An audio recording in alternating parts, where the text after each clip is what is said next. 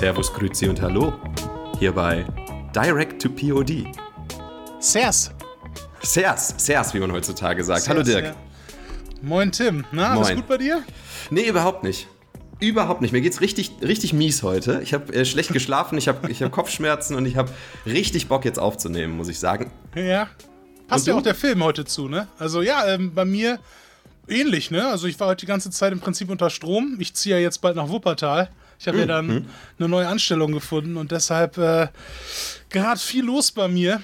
Deshalb, ich habe mich auch schon den ganzen Tag trotzdem auf, äh, auf diesen Moment hier heute gefreut, endlich über den Film heute reden zu können mit dir. Also und mit unserem Gast. Das ist gut, dass du, dass du direkt mit was Persönlichem einsteigst. Damit kann man die Leute immer ranziehen. Das ist schön. Ja. Ja, ja ähm, du hast es gerade schon angedeutet. Äh, keine Angst, ich werde meine schlechte Laune heute nicht an dir auslassen, denn wir haben einen Gast. Wie schön. Und äh, ich darf herzlich Tim begrüßen. Hallo Tim. Ja, hi zusammen. Danke äh, erstmal für die Einladung. Ich ähm, hoffe, es wird nicht zu verwirrend, dass wir jetzt zwei Tims haben. Ähm, sonst nenn mich einfach Lexi. Das können wir auch machen. Ja, aber einer, einer der Charaktere in dem Film, um den es heute geht, der heißt ja auch Lexi. Dann wird ja Ja, alles stimmt. viel zu kompliziert. Stimmt, aber können wir gut, durcheinander kommen. wir, wir kriegen das schon irgendwie hin, würde ich sagen. Könnt ihr beide mir mal erzählen, äh, woher ihr euch kennt? Ähm, ja, Tim und ich äh, kennen uns, glaube ich, aus dem Kindergarten, wenn ich das äh, richtig im Kopf habe. Ja, wir waren aber früher. nicht in der gleichen Gruppe, aber wir kennen uns. Nee, wir wir, waren nicht wir haben uns da mal gesehen verfangen. auf dem Pausenhof auf jeden Fall. Ja, genau. Ich weiß noch, dass, dass äh, du mich mal mit, mit dem Tennisschläger gejagt hast. Immer. Nee, äh, Nein, Quatsch. Auf jeden Fall kennen wir uns schon seit dem Kindergarten ähm, und ihr sind gute Schulfreunde. Und ähm, tatsächlich haben wir auch eine Erfahrung zusammen, die so ein bisschen in die Richtung von dem geht, worüber wir heute sprechen. Da bin ich jetzt mal gespannt. Äh, Tim und ich haben nämlich auch, wir haben nämlich auch mal die ähm, Tochter des äh, Präsidenten gerettet, wir beide. Ah, Ja, jetzt hast du es ja schon komplett erzählt. Super. verdammt. Ja. Ja. Nein, äh, Tim und ich, ich hatte früher ein kleines Ritual, weil ich natürlich ein, äh, ein, ein Loser bin, ich, bin ich regelmäßig äh, in meinen, zum Geburtstag ins Kino gegangen. Und ähm, zwar bin ich mit, äh, habe ich alle Leute eingesammelt und bin mit denen in die Expendables damals gegangen. Oh. Und das Jahr drauf in die Expendables 2 und das Jahr darauf in, jetzt rate mal. In den dritten Teil, in die Expendables 3? Nein, der kam doch gar nicht in dem Jahr. In Pain and Gain natürlich. Irgendeinen Ersatz Ja gut, das dafür war das nächstbeste. Das war das nächstbeste, ne? So ist es. Man musste irgendeinen Ersatz dafür finden und äh, uns wurde auch hinterher noch gesagt, nach Pain and Gain, der Film ist richtig gut, wenn man Pumper ist. Ja, das, das, das glaube ich nicht so. Ich, ähm, ich pumpe ja auch ab und zu und ich, äh, ich habe Pain und Gain auch gesehen und das passt nicht so ganz, glaube ich. Tim, wie fandst du denn Expendables 2? Expendables 2, ich ähm, probiere mich so ein bisschen daran zu erinnern, das war, glaube ich, der Film, da sind wir am Anfang ins Kino gegangen, meine ich, ne? Mhm. Dann bin ich sehr betrunken eingeschlafen und nach Mhm. zehn Minuten aus dem Kino mal nicht raus. So, genau. Ja. Sonst, sonst fand ich den aber eigentlich ganz gut. Das war, Ich weiß tatsächlich war das auch der mit, nur noch- War das der mit Bruce Willis? Oder welcher, welcher war Das war noch einer mit Bruce Willis. Das war äh, der, ich erinnere mich noch sehr gut, dass bei Expendables 2 die am Anfang mit so einem Panzer durch so eine Wand gefahren kommen und danach habe ich auch nichts mehr mitbekommen von diesem Film. Ich weiß, das, äh, doch, ich weiß noch, wie äh, Arnold Schwarzenegger zu Bruce Willis sagt, ähm, äh, ähm, was sagt er hier, Yippie Schweinebacke und Bruce Willis sagt dann, ach ja, I'll be back oder irgendwie sowas. Nee. Oder Hasta la Vista, Baby oder irgendwie so. Und irgendwann sagt Bruce Willis auch zu Arnold Schwarzenegger, wie oft willst du denn wiederkommen? so als Ja, stimmt. Aber, das, aber das, das tat mir auch super leid. Also ich hatte ein echt schlechtes Gewissen, dass ich da eingepennt bin. Ich habe dem Tim sogar mehrmals angeboten, ihm sein Geld für die Kinokarte zurückzugeben, aber das wollte er nicht. Aber ich möchte noch kurz dazu sagen, ich war nicht der Erste von uns Jungs, der eingepennt ist. Ich war nur der Erste, der das Kino verlassen hat. Das stimmt. Das stimmt, ja. Da Das waren war ein harter, das schien ein harter Abend insgesamt gewesen zu sein. Wir waren überarbeitet. ja. Du weißt, wie es ist. ja, ja, Man ist, ja. man ist den ganzen Tag auf Achse gewesen und dann geht man abends ins Kino und dann äh, schläft man da ein. Das, das kann jedem Also uns war ein harter Ja. Abend und dann sind wir halt ins Kino. ja. Ja, genau. Okay, okay. Ja. Haben wir damit mal nicht weiter nach. Ähm, ja, ich meine, Expendables ist natürlich eine perfekte Überleitung zu dem Film, um den es heute geht. Weil man kann ja sagen, ähm, dieser Film, um den es heute geht, das ist ja quasi, quasi wirklich ein Level mit Expendables, nur halt komplett weiblich besetzt. ja. Wir reden heute über den Film Mercenaries. Und das, was du da gerade gesagt hast, Dirk, Ja. Ist eine glatte Lüge. also wirklich von vorne bis hinten eine glatte ja, ja. Lüge. Aber da bist du nicht der Erste, der diese Lüge erzählt. Der Erste, der diese Lüge erzählt, ist das Cover von diesem Film. Ja, das stimmt, was genauso aussieht wie von Expendables. So, genau. Es handelt sich dabei nämlich um einen sogenannten Mockbuster. Das mhm. sind Filme, die im Prinzip halt ähm, einen beliebten Titel nehmen, der gerade irgendwie halt angesagt ist oder sagen wir vor einem Jahr angesagt war und daraus äh, eine, eine eigene Version machen, quasi davon, so dass Oma, wenn die da halt irgendwie ein Geschenk für, das, für den Enkel kaufen will oder so, halt im Schrank aus Versehen daneben greift und nicht Transformers, sondern Transmorphers mitnimmt. Ne? Dafür sind diese Filme gemacht. Das ist ja absolut genial, das höre ich zum ersten Mal. Dass es ja, gibt. das ist das ist der Grund. Tim, du und ich, wir gehören mit zu den einzigen Menschen, die diese Filme gezielt auf Blu-ray gekauft haben und dann anderen Leuten geschenkt haben. Normalerweise. Ja, das, das stimmt. Sind die wir haben doch mal in einer Freistunde sind wir doch mal in den Rossmann gegangen und haben uns da auch ähm, so einen Film für 8 Euro damals auf DVD gekauft. Kann das sein? Und den haben wir dann geguckt. Das ist ja noch zu teuer fast. Ja, das ist wirklich ziemlich teuer. ähm, das stimmt. Und zwar haben wir uns damals äh, Blood Monkey, glaube ich, gekauft, oder? mit F. Murray Abraham.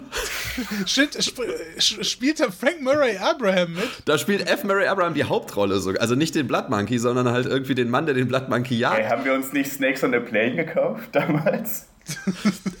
oh, okay. Stopp da muss ich mal kurz einhaken.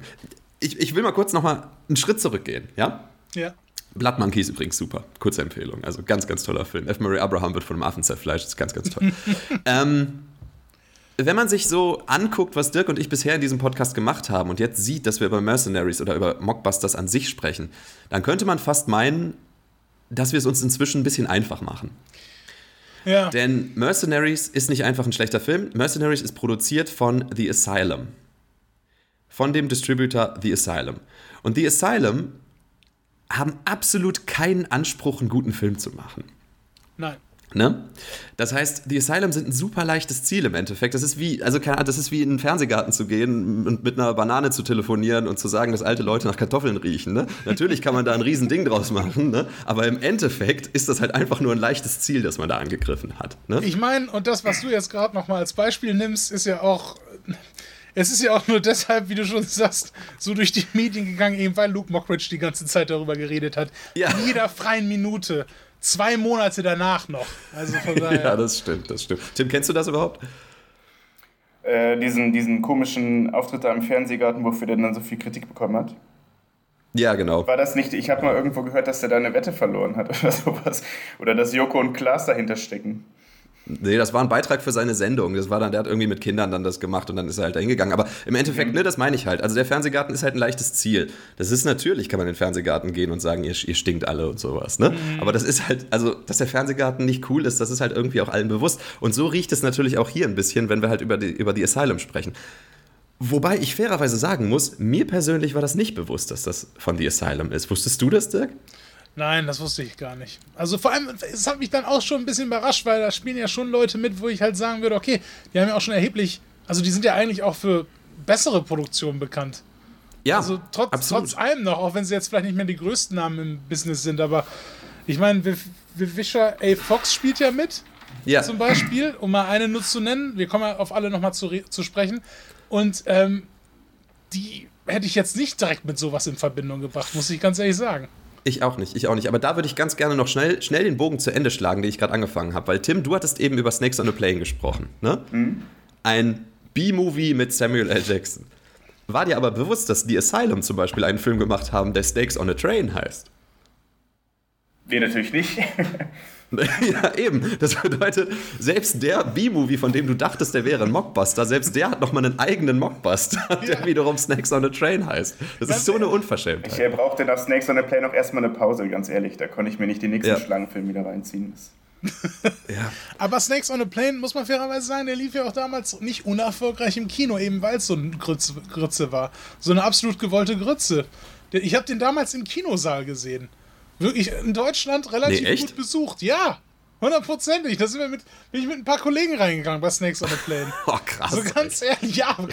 Ich mein, Hä? Hast du, nicht, warte, hast du nicht eben gesagt, dass 8 Euro für Snakes on the Plane viel zu teuer gewesen ist und jetzt erzählst du mir, dass du da ins Kino gegangen bist? Das war doch viel teurer als 8 Euro. Und es, hat ja, und es haben ja jeder von uns nur 4 Euro bezahlt. Der hat ja insgesamt 8 gekostet. Ja. Da, da, magst du recht haben, Tim, ja, aber du musst es bedenken, ich habe dieses Meisterwerk immerhin auf der großen Leinwand gesehen. Dafür habe ich 8 Euro bezahlt, ja. Ich habe mir nicht eine billige DVD da irgendwie aus dem Grabbeltisch da genommen, in der Kasse. so. Moment, die war ja gar nicht billig, das hatten wir doch festgestellt. Nee, der war auch von den Rossmann-Mitarbeitern schon so platziert, dass man den auf jeden Fall kauft. Also das war absolutes Highlight in dem Laden. Also das stimmt, ich glaube auch, der hat 8 Euro. Ich glaube auch, der hat eh 8 Euro gekostet und dann haben sie nochmal so einen Sticker drauf gemacht, so jetzt reduziert auf 8 Euro, damit man den dann erst recht kauft. Was soll ich sagen? Ihr habt mich erwischt. Aber ich mein, mit, mit wem redet ihr hier gerade? Ich war letztens im Kino zu einer Zeit, als.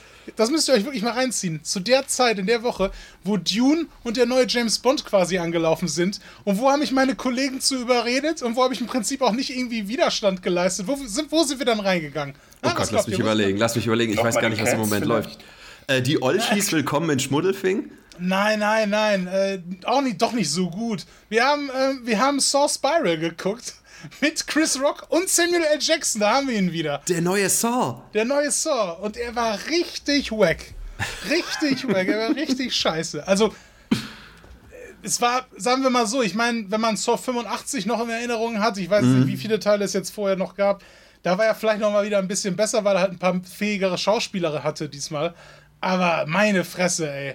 Lasst es doch einfach mal gut sein, Leute, ey. Boah. Sag mal, habe ich mir das eingebildet oder haben die im letzten Saw-Film irgendwie so eine Saw-Statue gebaut, wo die Leute dann irgendwie drin eingesperrt waren? Das, das weiß ich, ich jetzt nicht. Du meinst oder? du Premiere, oder? Oder was meinst nee, du? nein, nein, nein. Ich meine im Film. Ich meine nee, auch, dass nee. das Promobilder für den. Nee, okay. Nee, nee, nee. Also, Du hattest halt im Film die ganze Zeit drin Samuel L. Jackson, wo der Regisseur gesagt hat, komm Samuel L. Jackson, sei jetzt heute mal besonders Samuel L. Jackson. Der sagte mich die ganze Zeit so, hey Mann, Alter, Motherfucker, oh Mann, der Motherfucker. So, die, die haben ihm nur gesagt, hey komm Samuel, mach einfach mal, hier, du hast fünf Drehtage, Länger brauchen wir dich nicht. Und währenddessen versucht halt Chris Rock als sein Polizistensohn ähm, halt die ganze Zeit, vor allem in den ersten Minuten, richtig tough zu wirken und sich da mhm. mit seinen Kollegen dann da anzuwirken und äh, äh, anzulegen. Und es funktioniert auch nicht, weil Chris Rock nimmst du es halt auch gar nicht ab. Dann so, hey, ihr miesen Wichser, ihr habt mir damals alle nicht geglaubt, als ich das und das gesagt habe. So, es ist einfach ein ganz merkwürdiger Murks. Und äh, ja, es, es, es läuft einfach wieder nicht komplett zu. Also es läuft einfach nicht richtig zusammen und es ist einfach so. Ich glaube, der ging ein bisschen mehr als 90 Minuten und das war noch viel zu lang. Das war echt schlimm an ein paar Alles Stellen. Klar. Ich finde absoluter Fehler, dass die Samuel L. Jackson erst im 25. Äh, Saw-Film dazu holen. Die hätten das direkt im ersten machen müssen. ja. Ich möchte ein Spiel ja. mit dir spielen. Motherfucker, ich will kein Spiel mit dir spielen. und dann wäre der Film zu Ende. Also ja. im ersten Tatsächlich hatten sie im ersten Jahr tatsächlich äh, noch die größten Namen, bevor dann Samuel L. Jackson und Chris Rock nochmal aufgelaufen sind, weil beim ersten war zum Beispiel Danny Glover noch dabei aus Lethal Weapon. Stimmt. Und Carrie Elvis in der Hauptrolle. Und Carrie Elvis, genau. Ne? Also von daher, der 80er Jahre und Star, Carrie Elvis, der in der letzten Staffel Stranger Things zum Beispiel den Bürgermeister, glaube ich, gespielt hat, den, den neuen. Ja, ja aber hauptsächlich natürlich bekannt aus Braut des, Die Braut des Prinzen. Aber, ähm, und Helden genau, ja, Strumpfhosen. Und Helden in Strumpfhosen, stimmt, ja. genau, als Robin Hood. Aber ähm, ja, du hast recht, da waren natürlich irgendwie dann noch ein paar Stars dabei. Ja, ähm, ja aber schön, schön, dass du den für uns angeguckt hast. Mir war absolut nicht bewusst, dass er existiert und dass er auch im Kino ist, aber ähm, dann weiß ich das zumindest schon mal. Ähm, ähm, Chris Rock hat auch die Rechte im Übrigen, da kommt bestimmt noch mehr auf uns zu. Cool. Ja. Ich wollte noch kurz meine Lieblingsgeschichte zu Snakes on a Plane erzählen. Ähm, kennt ihr die die, die, die Synchro, also die, die Neusynchronisation fürs Fernsehen von Snakes on a Plane? Äh, Weil ich, ihr erinnert euch ja mit Sicherheit an die bekannteste Szene in diesem Film, in der ähm, Samuel L. Jackson vor all diesen Leuten steht und sagt, I have had it with these motherfucking snakes on this motherfucking plane. Jetzt hast du ein Problem. Filmgeschichte. Ja. Weil wenn du das im Fernsehen ausstrahlst, dann müsstest du es piepsen. Was ja. blöd ist, weil das ist ja irgendwie die markanteste Szene. Das bedeutet, sie haben sich was Geniales überlegt, sie haben ihn das neu einsprechen lassen und wenn er im Fernsehen läuft, beziehungsweise vor so und so viel Uhr im Fernsehen läuft, dann sagt er, I have had it with these monkey fighting snakes on this Monday to Friday plane. Das ist einfach übersprechen lassen. Das könnt ihr euch bei YouTube angucken. Es, ist, es existiert tatsächlich. Hat er das es selber dann auch nochmal nachgesprochen oder hat es ein anderer Film Entweder gemacht? er oder ein verdammt guter Imitator. Okay. Also es ist, du merkst natürlich, dass es nicht am gleichen gleichen Tag gedreht wurde oder sonst irgendwas. Er hat eine komplett andere Stimme, aber es könnte daran liegen, dass er in, keine Ahnung, Hangover Part 2 mitgespielt hat. Na gut, auf der anderen Seite müssen die sonst den halben Film piepsen, also kann man halt schon verstehen. Ne? So ist es, genau, ja. Oh Gott, ja. Ja, das, äh, das dazu. Ich habe noch ein paar Sachen zu The Asylum zu sagen, aber ich glaube, da können wir später drüber sprechen. wir haben ja noch nicht mal mit dem Hauptfilm eigentlich angefangen Eben, heute. eben. Ne? Also es, ich halten wir uns auch schon lange warm bis jetzt, aber da können wir bestimmt auf jeden Fall nochmal auf die Asylum zu Ja. sprechen kommen. Aber Merc- Mercenaries, wir, wir müssen ja anfangen. Ähm, so mies und im wahrsten Sinne ist das so mies und billig und wir müssen drüber reden. Wir müssen ne? drüber reden. Also wir ja haben, wir haben gar keine Wahl. kein Spaß. Mercenaries. Genau. Also, ich habe mit dem Cover gerade angefangen und da steige ich vielleicht nochmal ein. Das Cover sieht so aus, als hätten wir hier quasi die weiblichen Expendables, Mhm. die von Brigitte Nielsen angeführt werden. Ja, weil Brigitte Nielsen halt als mit das bekannteste Gesicht, auch, das sage ich jetzt mal international gesehen, vielleicht auch, äh, ja, natürlich auch am meisten Sinn macht, da vorne zu platzieren, muss man ja sagen. Aber die steht ja gar nicht vorne auf dem Cover. Also die ist ja irgendwo, die steht ja ganz hinten.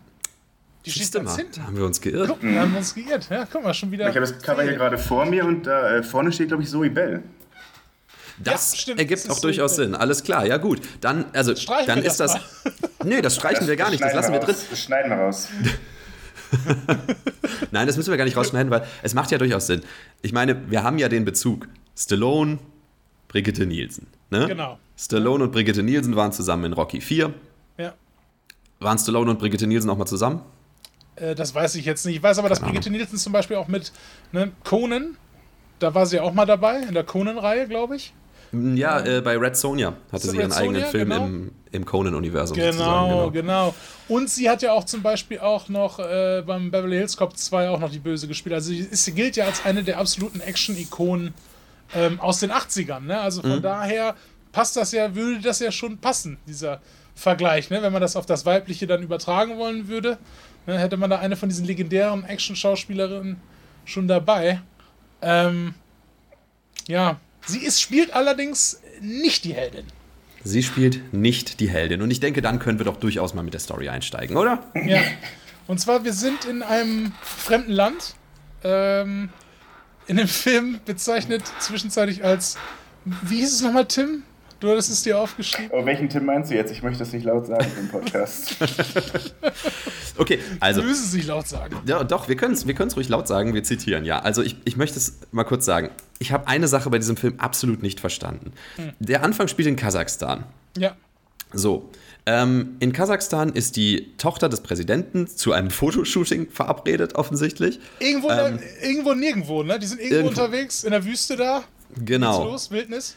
Dann kommt, kommt schon der erste Übersetzungsfehler, glaube ich mal, weil der Typ, also der, der Begleiter der, der Tochter des Präsidenten sagt irgendwas zu ihr und sie sagt, vielen Dank, Sie Glückskeks. Ich bin mir nicht sicher, ob sie das wirklich sagen wollte. Egal. Auf jeden Fall ähm, werden die angegriffen und die Tochter des Präsidenten wird entführt von Brigitte Nielsen, die eine Frau aus Kasachstan spielt. Ja, eine, eine rücksichtslose kasachische Kriegsherrin spielt sie. Rücksichtslose kasachische Kriegsherrin namens Wie heißt sie denn? Äh, Ul Ulrika habe ich mir aufgeschrieben. Ulrika. Aber die, Fra die Frage ist ja, warum, was, was für ein Fotoshooting ist das denn, auf dem die Tochter des Präsidenten in Kasachstan ist? Was ist das bitte für ein Fotoshooting? Mit einer relativ, sag ich jetzt mal, abgespeckten Beschützertruppe auch. Ich meine, Zwei nicht gepanzerte Autos, ja. Ja, ja, genau. Ja. Nicht gepanzert, das stimmt, das waren nicht gepanzerte Autos. Ja, ich meine, im Endeffekt, ja, keine Ahnung, wenn das Setting schön war, ne, vielleicht, vielleicht war das das Risiko wert, aber sie sollen zu diesem, sie sollen zu diesem Fotoshooting, sie sollen niemals ankommen. Ja, sie sind halt da irgendwo in der Wüste unterwegs und werden angehalten und zwar von lauter Jeeps mit lauter kasachischen Terroristen drin. Von den Hügeln kommen auf einmal lauter kasachische Terroristen runter. Auf einmal aus den Büschen kommen lauter Kasa kasachische Terroristen. Überall sind Terroristen. Und es kommt, wie es kommen muss. Die ganzen Bodyguards werden abgeknallt. Und die Präsidententochter wird es leider nicht zum Shooting schaffen. Sie wird entführt von Ulrika.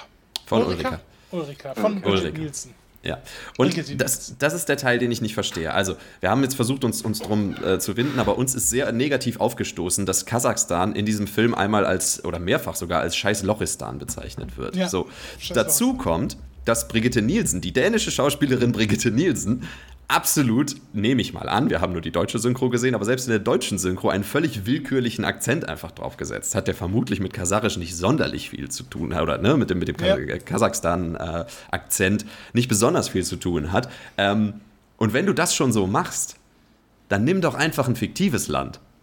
Weißt du? Ja. Das ist so Ja. das, was ich nicht verstehe. Dann trittst du Kasachstan nicht auf den Schlips, indem du es einfach, ne, also ganz schön mies be bezeichnest.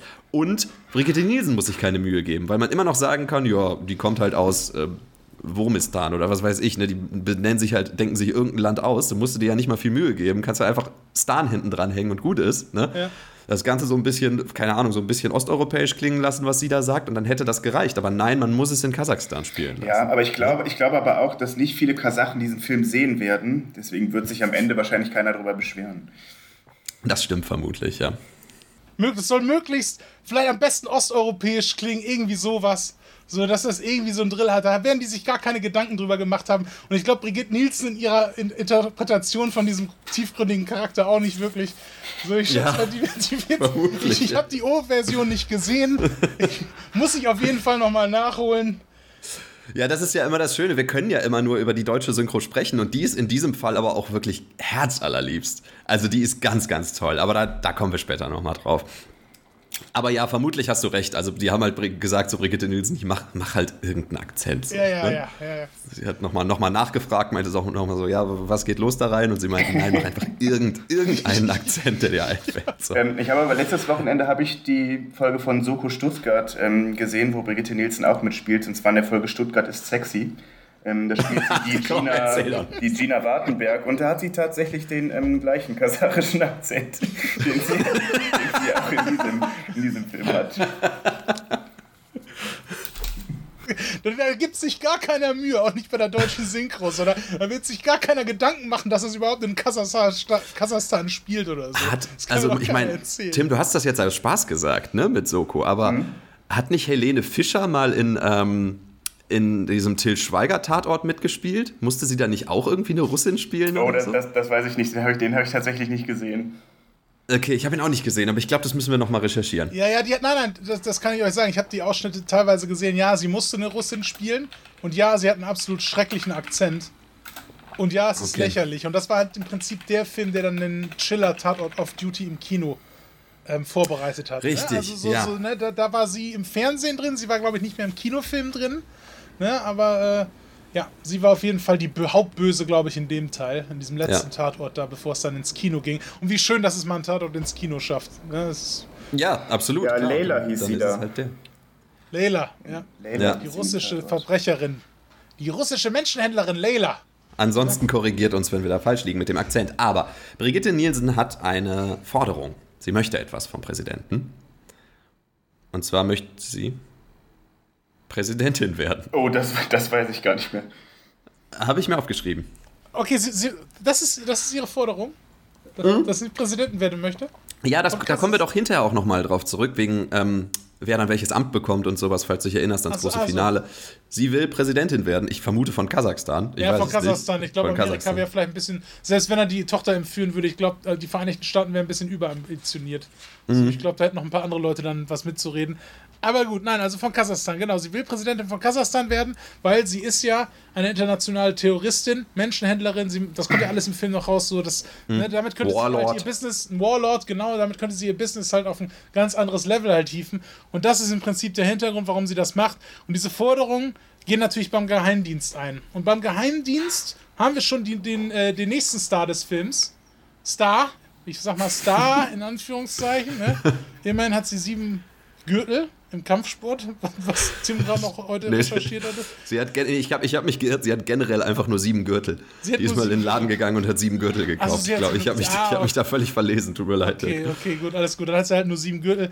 Ähm, wir reden von Cynthia Rothrock.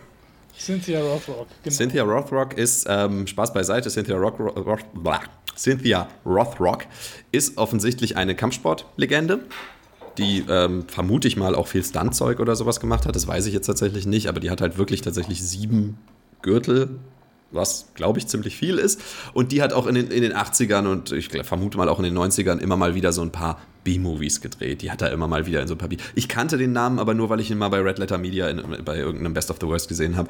Ähm, ansonsten war die, glaube ich, die war mal bei Her ist mal bei Herkules rumgetanzt und sowas, ne? Irgendwie sowas in der Art. Ja. Also, Aber eine Legende im B-Movie-Bereich. Zumindest ist da halt ein echter Name. Ne? Bei einem Ja. Trash und so, jetzt vor allem auch, sei jetzt mal auch zu, zur Jahrtausendwende, immer mal wieder gern gesehen. Mhm. Ne? Äh, kann man schon sagen, hat, hat sich dadurch dann schon irgendwie so ein Kultstatus dann doch schon erarbeitet, ne? Auf eine trashige Art und Weise. Ja. Genau. Und die spielt eine CIA-Agentin. Ja, mit Avril Levine Gedächtnisfrisur. Vielleicht nicht mehr ganz altersgemäß so, aber gut, passt schon. Und äh, Ja. ne, also soll sie machen. Und ne, bei ihr gehen halt die Drohungen ein, so, ne, diese Erpressung da, ne, sonst äh, von, von der Brigitte Nielsen, ich vergesse immer ihren Namen. Und äh, Ursula, nee. Äh, Erika. Ulrika. Nee. Ulrika. Ulrika, genau. Ulrich ist auch egal. Auf jeden Fall. Bei ihr gehen die Ulrika, Ja. die Digustra-Akten. Entschuldigung. Bei Ulrike, nein, nicht bei, bei Cynthia, Roth, bei Cynthia Rothrock geht die Drohung ein. Sie muss sich jetzt damit auseinandersetzen und ähm, sie und ihr Berater denken so, ah, was kann man jetzt machen?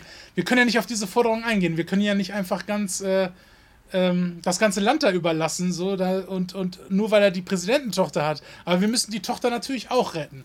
Und was ist da das naheliegendste, was man machen könnte? Ich meine, man könnte da spezial ausgebildete Leute hinschicken. Man könnte da im Prinzip versuchen, da die örtlichen Behörden nochmal einzuschalten, dass sie da hingehen, so, hey Leute, guckt mal da, da scheint eine Terroristin bei euch ordentlich Druck zu machen. Solche Geschichten könnte man machen, dass man versucht, die inländische. Armee, die inländische das. Armee Wir vielleicht mal zu das. bedienen. Vielleicht sowas.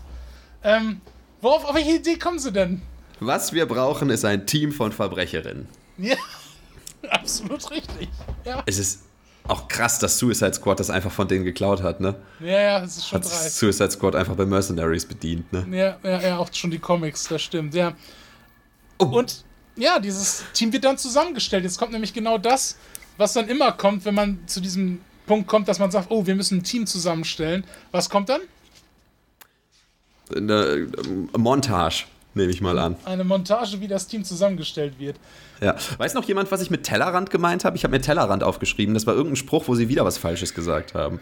Guck mal tief in den Tellerrand oder Genau, sowas genau. Als, als Cynthia Rothrock nämlich auf die Idee kommt, dass man diese Verbrecher drin benutzen wird, was im Prinzip eigentlich ihre eigene Idee ist, also ihre einzige auch, ähm, ist, dass, äh, äh, dass sie halt sagt so, ähm, also ich glaube, ihr Berater sagt, vielleicht müssen wir über den Tellerrand hinausschauen, um dieses Problem zu lösen. Ja. Und da geht Cynthia Rothrock in sich und sagt dann, oder wir müssen einfach tiefer in den Teller reinblicken.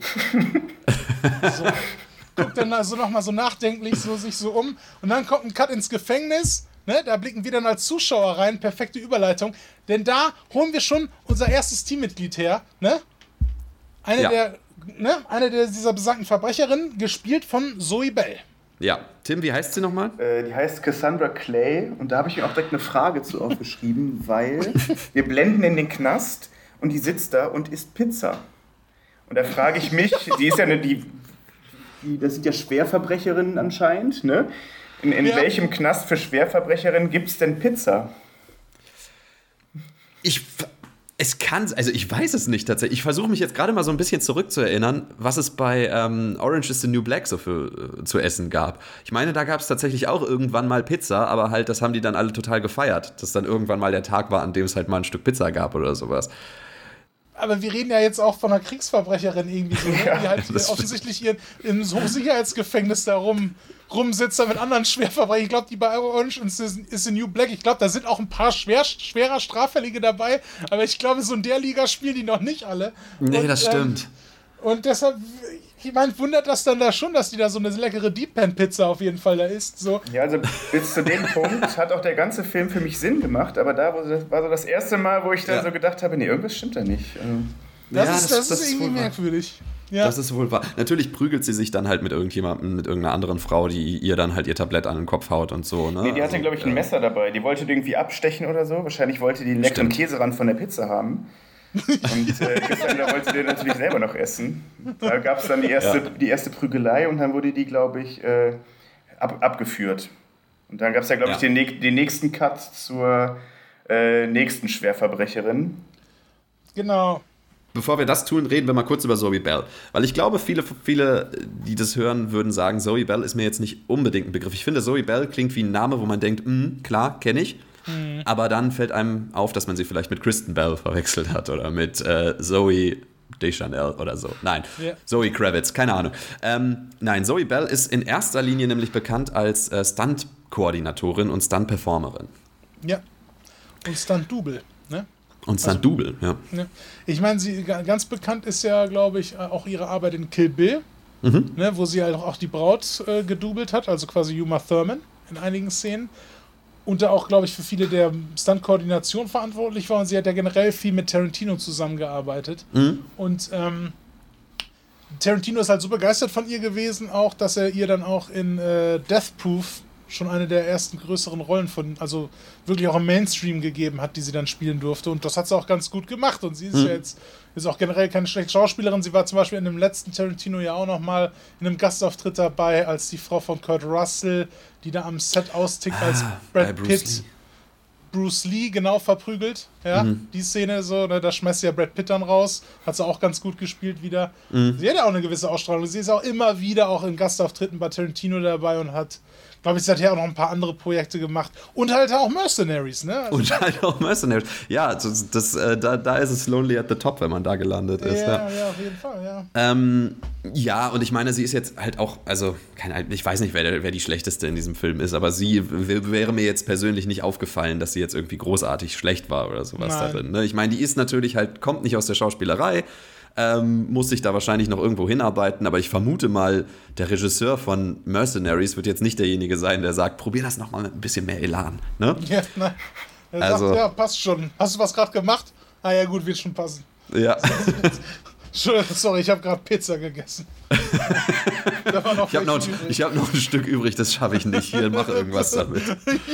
Und das, und das vermute ich tatsächlich. Also nicht, dass er sagt, hier mach irgendwas damit, sondern dass sie vielleicht sogar auch die Stunt-Koordinatorin bei diesem ganzen Ding war. Ja. Weil ich meine, warum nicht? Ne? Sie kann das ja schon. Aber gut, andererseits muss ich dann sagen, ich meine, wenn ich das mit ihren anderen Stunt-Sachen vergleiche, wo sie die Koordinatorin war, ja offensichtlich, da muss ich halt sagen, dass, äh, dass die Stunts in dem Film, auch gerade die Nahkampf-Stunts, ja wirklich sehr, sehr grottig waren. Aber dazu kommen wir noch.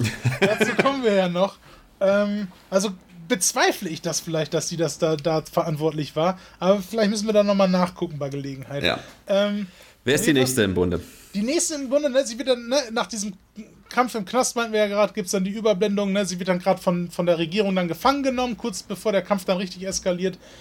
Ähm, und dann kommt halt die Überblendung zu der nächsten und das ist äh, Christana Loken. Und die heißt? Cat Morgan. Cat Morgan. Das sind alles Geht alles runter wie Öl, die Namen. Ähm, Cat Morgan.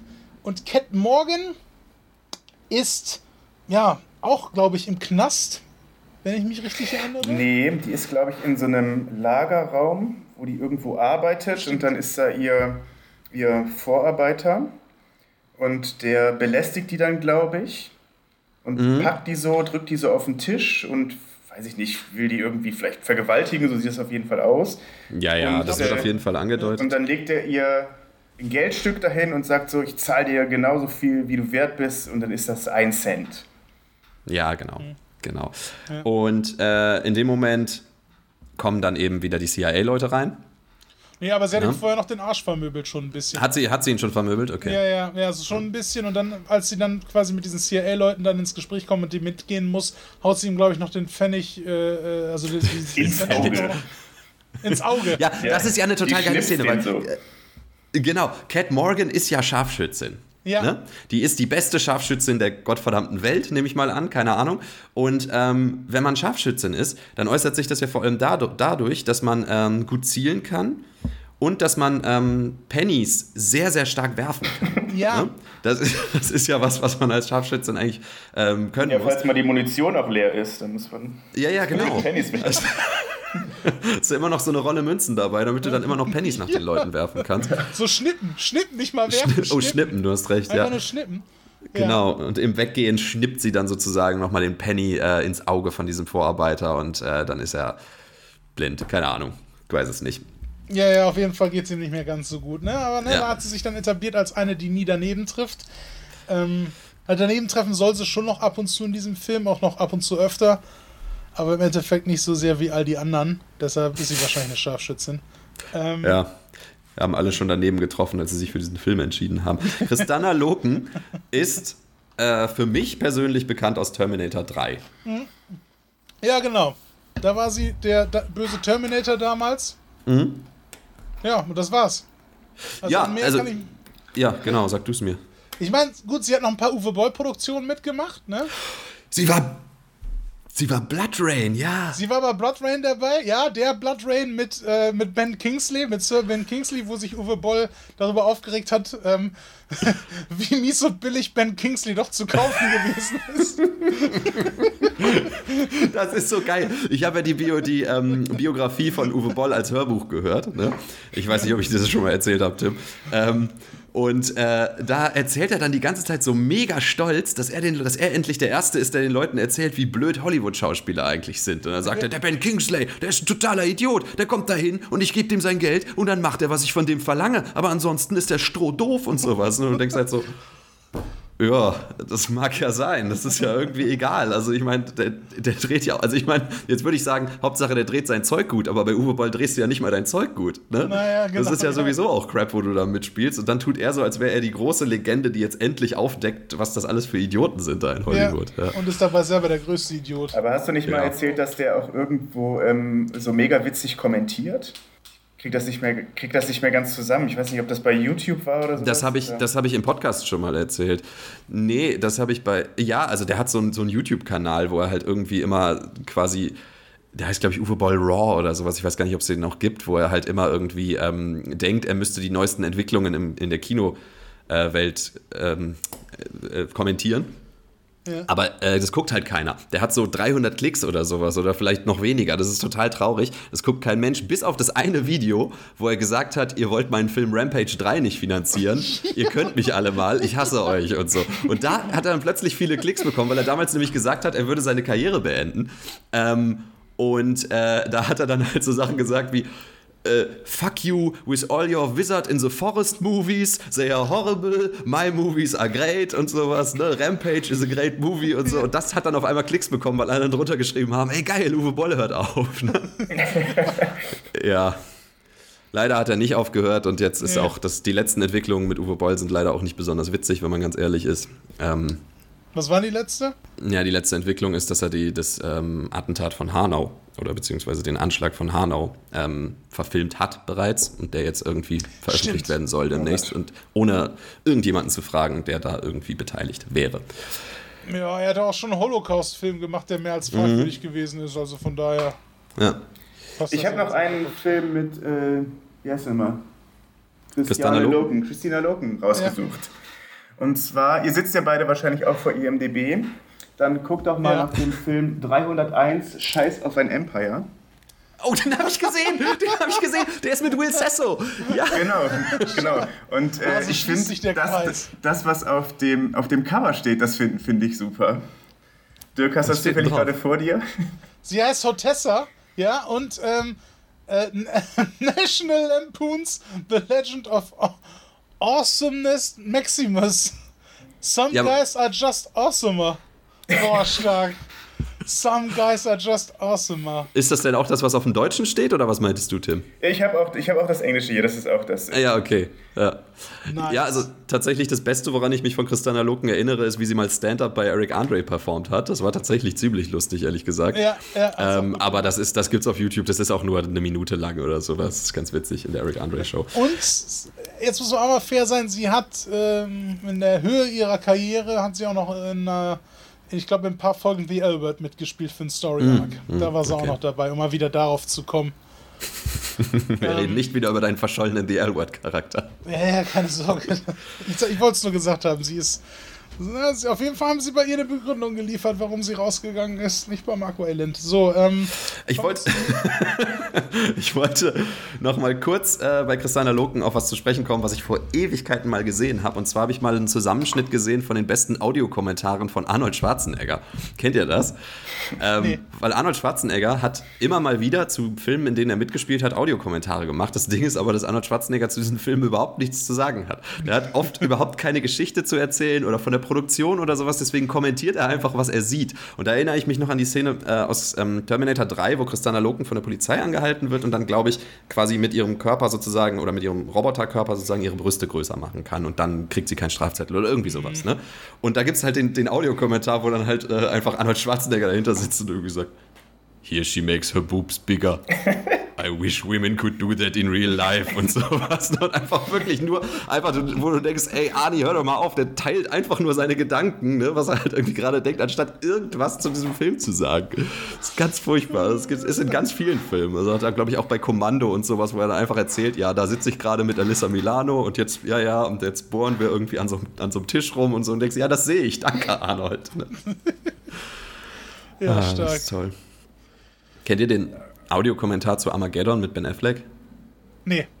Aber Der ist wobei, super.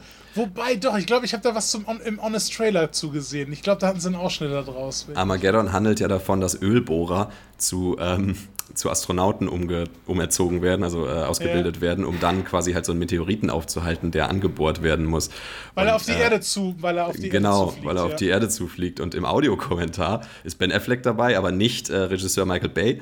Und Ben Affleck ist total besoffen und äh, regt sich die ganze Zeit nur darüber auf, wie unsinnig dieser Film ist. Und sagt halt die ganze Zeit, warum haben sie nicht einfach Astronauten genommen und ihnen beigebracht, wie man nach Öl bohrt? Das wäre viel schneller gegangen. Das macht überhaupt keinen Sinn. Und er regt sich die ganze Zeit Ja, er. Moment, das, das haben sie im Film doch mehr als erklärt. In dieser einen Zeile, wo gesagt wird so, ja, Ölborn ist eine, Na- eine Wissenschaft für sich. Das kann man nicht von heute auf morgen lernen. Da kannst du eher Astronaut werden. Umgekehrt. Innerhalb, ne, in der Zeitspanne, die sie dann auch hatten. Ich glaube, die hatten eine Woche Zeit, um sich vorzubereiten. So, Da ist das andere logischer, als dass die Astronauten Ölbohrer werden. Also ich bitte euch. Ja, ist ja, ist ja gut gegangen. Ist alles Ja, eben. Hat ja alles geklappt. Ich meine, Bruce Willis ist gestorben, aber sonst hat alles geklappt. Ja, gut. Gut, sorry für diesen kleinen Exkurs. Ähm, wir kommen zum nächsten Charakter. Ja. Und das dürfte Mei-Ling Fong sein. Mailing Fong, gespielt von Nicole Bilderbeck, die, da haben wir nochmal genauer nachgeguckt, durchaus in der amerikanischen Serienlandschaft schon viele Projekte hatte und ich schätze mal jetzt nicht, wahrscheinlich für Amerikaner jetzt vielleicht auch gar nicht mal so das unbekannteste Gesicht ist. Wir kannten sie jetzt vorher nicht so wirklich, wobei ich glaube, dass ich sie schon mal irgendwo gesehen habe, vielleicht in irgendeiner Serie, aber ähm, wie gesagt, ich konnte sie am wenigsten einordnen von allen. Tim, hast du was zu ihr? Nee, ne? Äh, nee, ich wusste gar nicht, dass sie auch einen anderen Namen hat. Ich hatte mir hier äh, was anderes aufgeschrieben. Bombenexpertin und Pianistin hatte ich mir Das ist sie auf jeden Fall. aufgeschrieben. Ach, Pianistin weiß ich gar nicht. mehr. Und den Kosenamen, den sie von irgendwem bekommt. Ich Gut. weiß gar nicht. Alles von klar. Wem. Gut, machen wir weiter. Hatte, das, hatte der Kosename vielleicht was mit ihrer ähm, Herkunft zu tun, so ein bisschen? Also mit dem. Mit, oder. Achso, okay, Nee, gut. Chine Chinesen-Pianistin steht hier. Ja, sie, achso, genau, Ah, ja. das hatte was mit. Aber, ähm, wie wird sie denn eingeführt? Ne, weil die Regierungsagenten kommen ja auch zu ihr und ich muss sagen, da kann ich mich nicht mehr dran erinnern. Ich auch nicht. Auch sie ist im Gefängnis. aus Das kann ich euch sagen. Auch sie ist im Gefängnis und sie baut eine Bombe, die sie ins Gefängnisklo wirft, wodurch dann die Klos der anderen Stimmt. Häftlinge um sie rum explodieren. Ah, Also sie ist Prank. Genau, sie ist die die super äh, Bombenfrau und die äh, macht dann Bombenangriff und dann sagen die das ist ja äußerst unorthodox, du kommst mit. Ja, Bombenangriff hat sie gemacht, okay. Bombenangriff, genau. Krasser Und- Prank. Die sollte mal Mata Matarazzo. ja, egal. Okay, lass gut sein. Und der letzte Aber das war's Charakter auch schon, ne? Mehr kommt da gar nicht von ihr, oder? Also, Doch, doch. von ihr, meine. Also nee, nicht von. Nee, Nee, bei der von- Einführung von ihr kommt gar nicht mehr, ne? Nö. Nö, nö, nö, die Regierungsagenten kommen dann auch nach dem krassen Prank, den sie da abgeliefert hat und äh, ja, nehmen sie dann mit. Das ist es. Das ist es eigentlich. Ja. ja, und der letzte Charakter ist eine Schauspielerin, die mit Zoe Bell tatsächlich schon ein paar Berührungspunkte haben müsst. Absolut. Ja.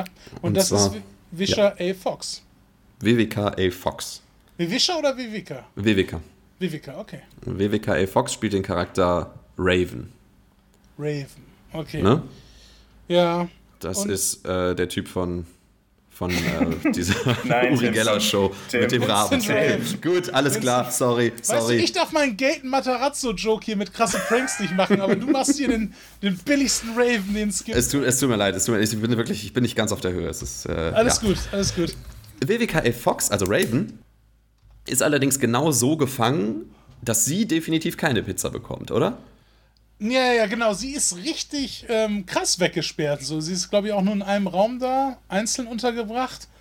Und ich glaube, sie ist sogar so eingeführt, dass sie schon extra separiert wurde und dass da dann Cynthia Rothrock schon in diesen dunklen, in diese dunkle Abstellkammer gefühlt reinkommt, in der sie da lebt. Ja, genau. Ähm, und mit ihr ins Gespräch kommt, weil die beiden haben noch so einen persönlichen Groll gegeneinander, weil ich glaube, Rothrock ist diejenige, die sie damals geschnappt hat und mhm. der Hintergrund bei äh, Fox ist, dass sie halt ähm, eine Ex-CIA-Agentin gewesen ist, die aber dann für die anderen Seiten auch gearbeitet hat und auch dann auch als Profikillerin dann mehrmals angeheuert worden ist und unter anderem auch äh, die eigenen Leute umgebracht hat. Also sie ist mit Abstand auch sogar einer der fragwürdigsten Charaktere generell da in diesem Haufen von, von Verbrechern. Aber sitzen die alle im gleichen Gefängnis?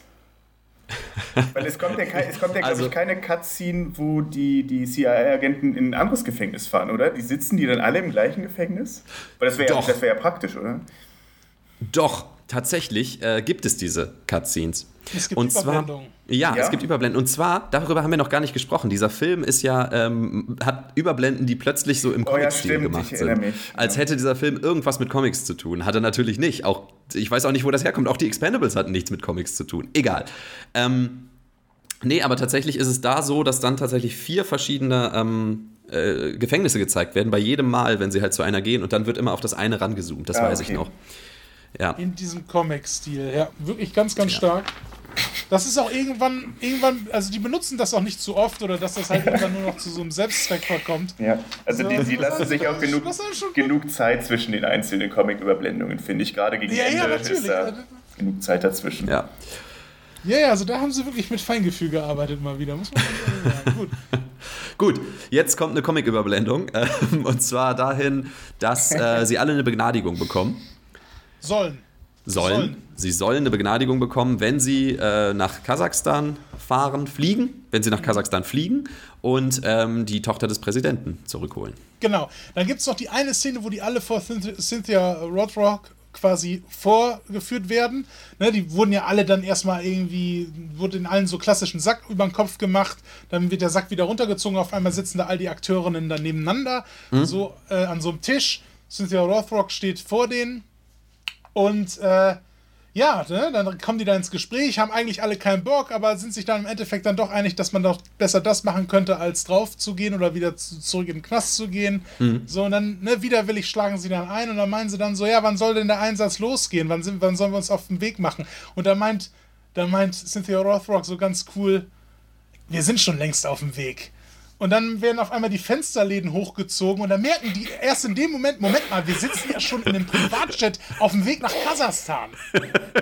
Michael Fox fragt sich die ganze Zeit, warum habe ich eigentlich so Druck auf den Ohren? Ne? Und ja. dann stellen sie fest, ach, wir sind im Flugzeug. Ja, ey, dieses ganze, ne, diese ganzen Turbulenzen um einen herum, so oder hier und da, wenn man, wenn man sich mal merkt, warum der Boden auf einmal so wackelt oder so. Ja.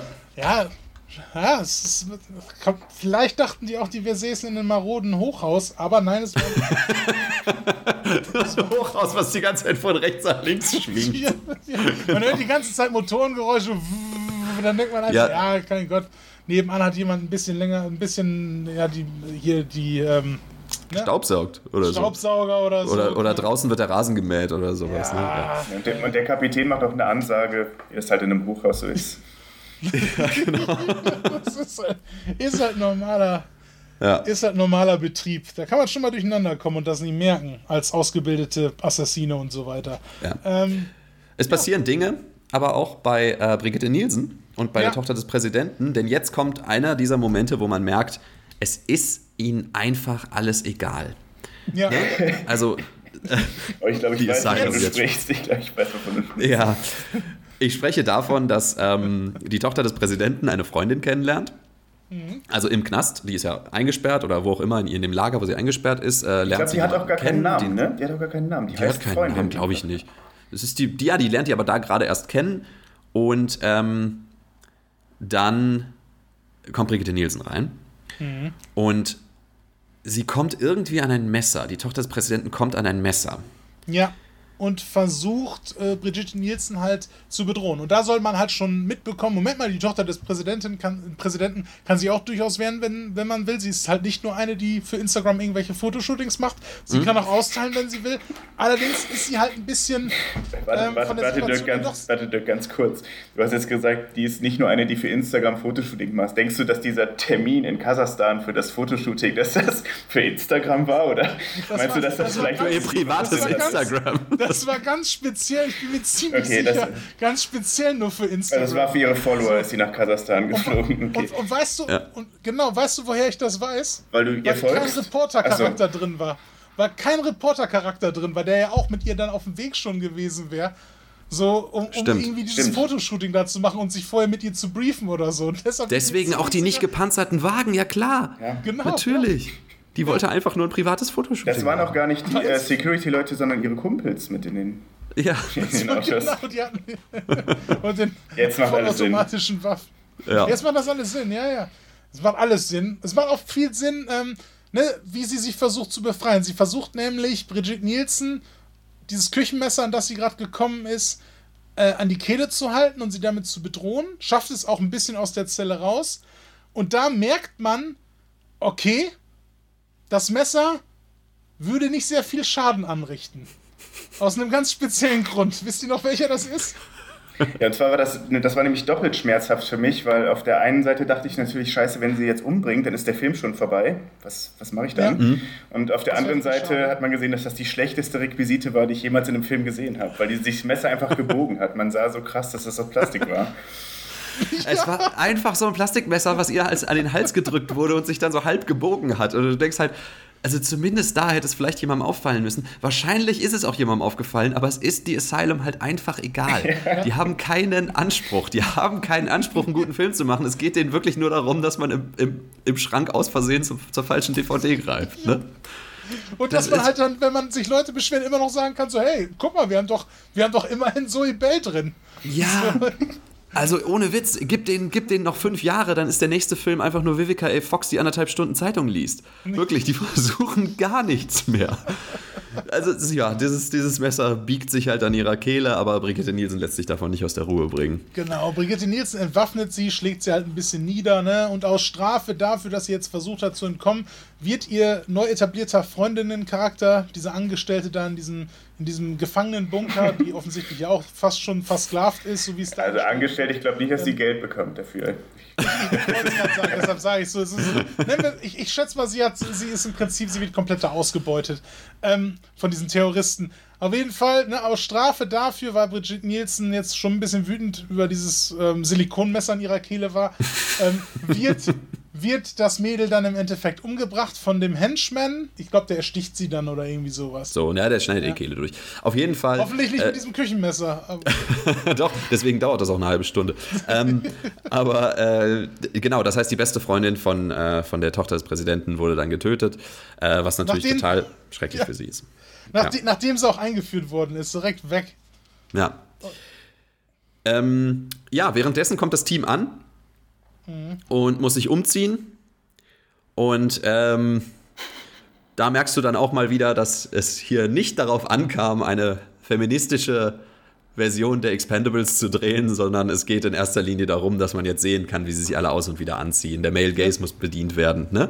Man muss, äh, sie müssen sich äh, umziehen und bekommen halt jeder etwas, was, ähm, was, was sehr gut zu ihnen passt, also womit sie sehr gut umgehen können. Das bedeutet natürlich, die Sniperfrau, also Cat Morgan, bekommt ein Snipergewehr. Mhm, das beste ähm, Snipergewehr mit dem besten Visier aller Zeiten, da kommen wir ja. aber noch drauf zu sprechen.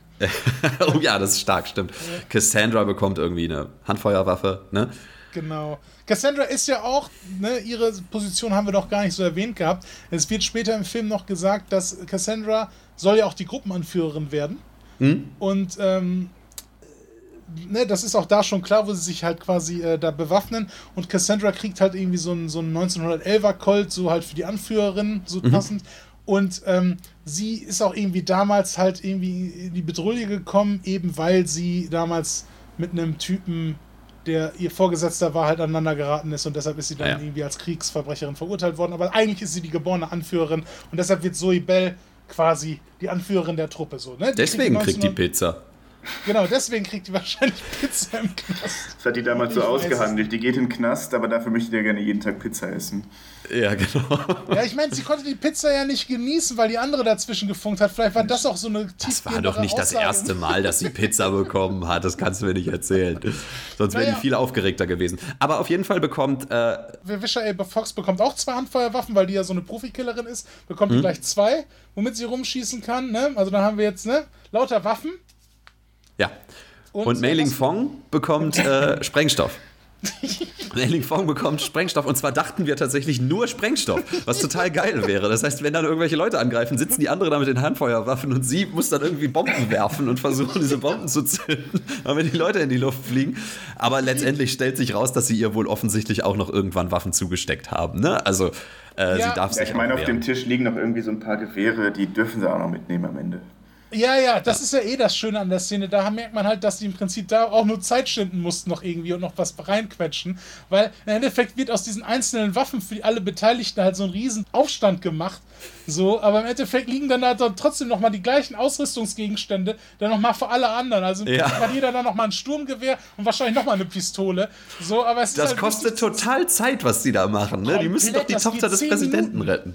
Ja, ja. ja. Die, die, stehen da zehn Minuten vor diesem Tisch und die kriegen dann ihre Waffen alle einzeln angeführt. Und ich habe wirklich auch, wie du schon sagst, ich habe bei, ähm, bei der Sprengstoffexpertin habe ich wirklich gedacht, dass sie wie in einem Videospiel dann quasi dieser Charakter ist, der dann irgendwie aus, aus der Entfernung halt immer mal wieder so ein C4-Sprengkörper irgendwie. Ja, genau.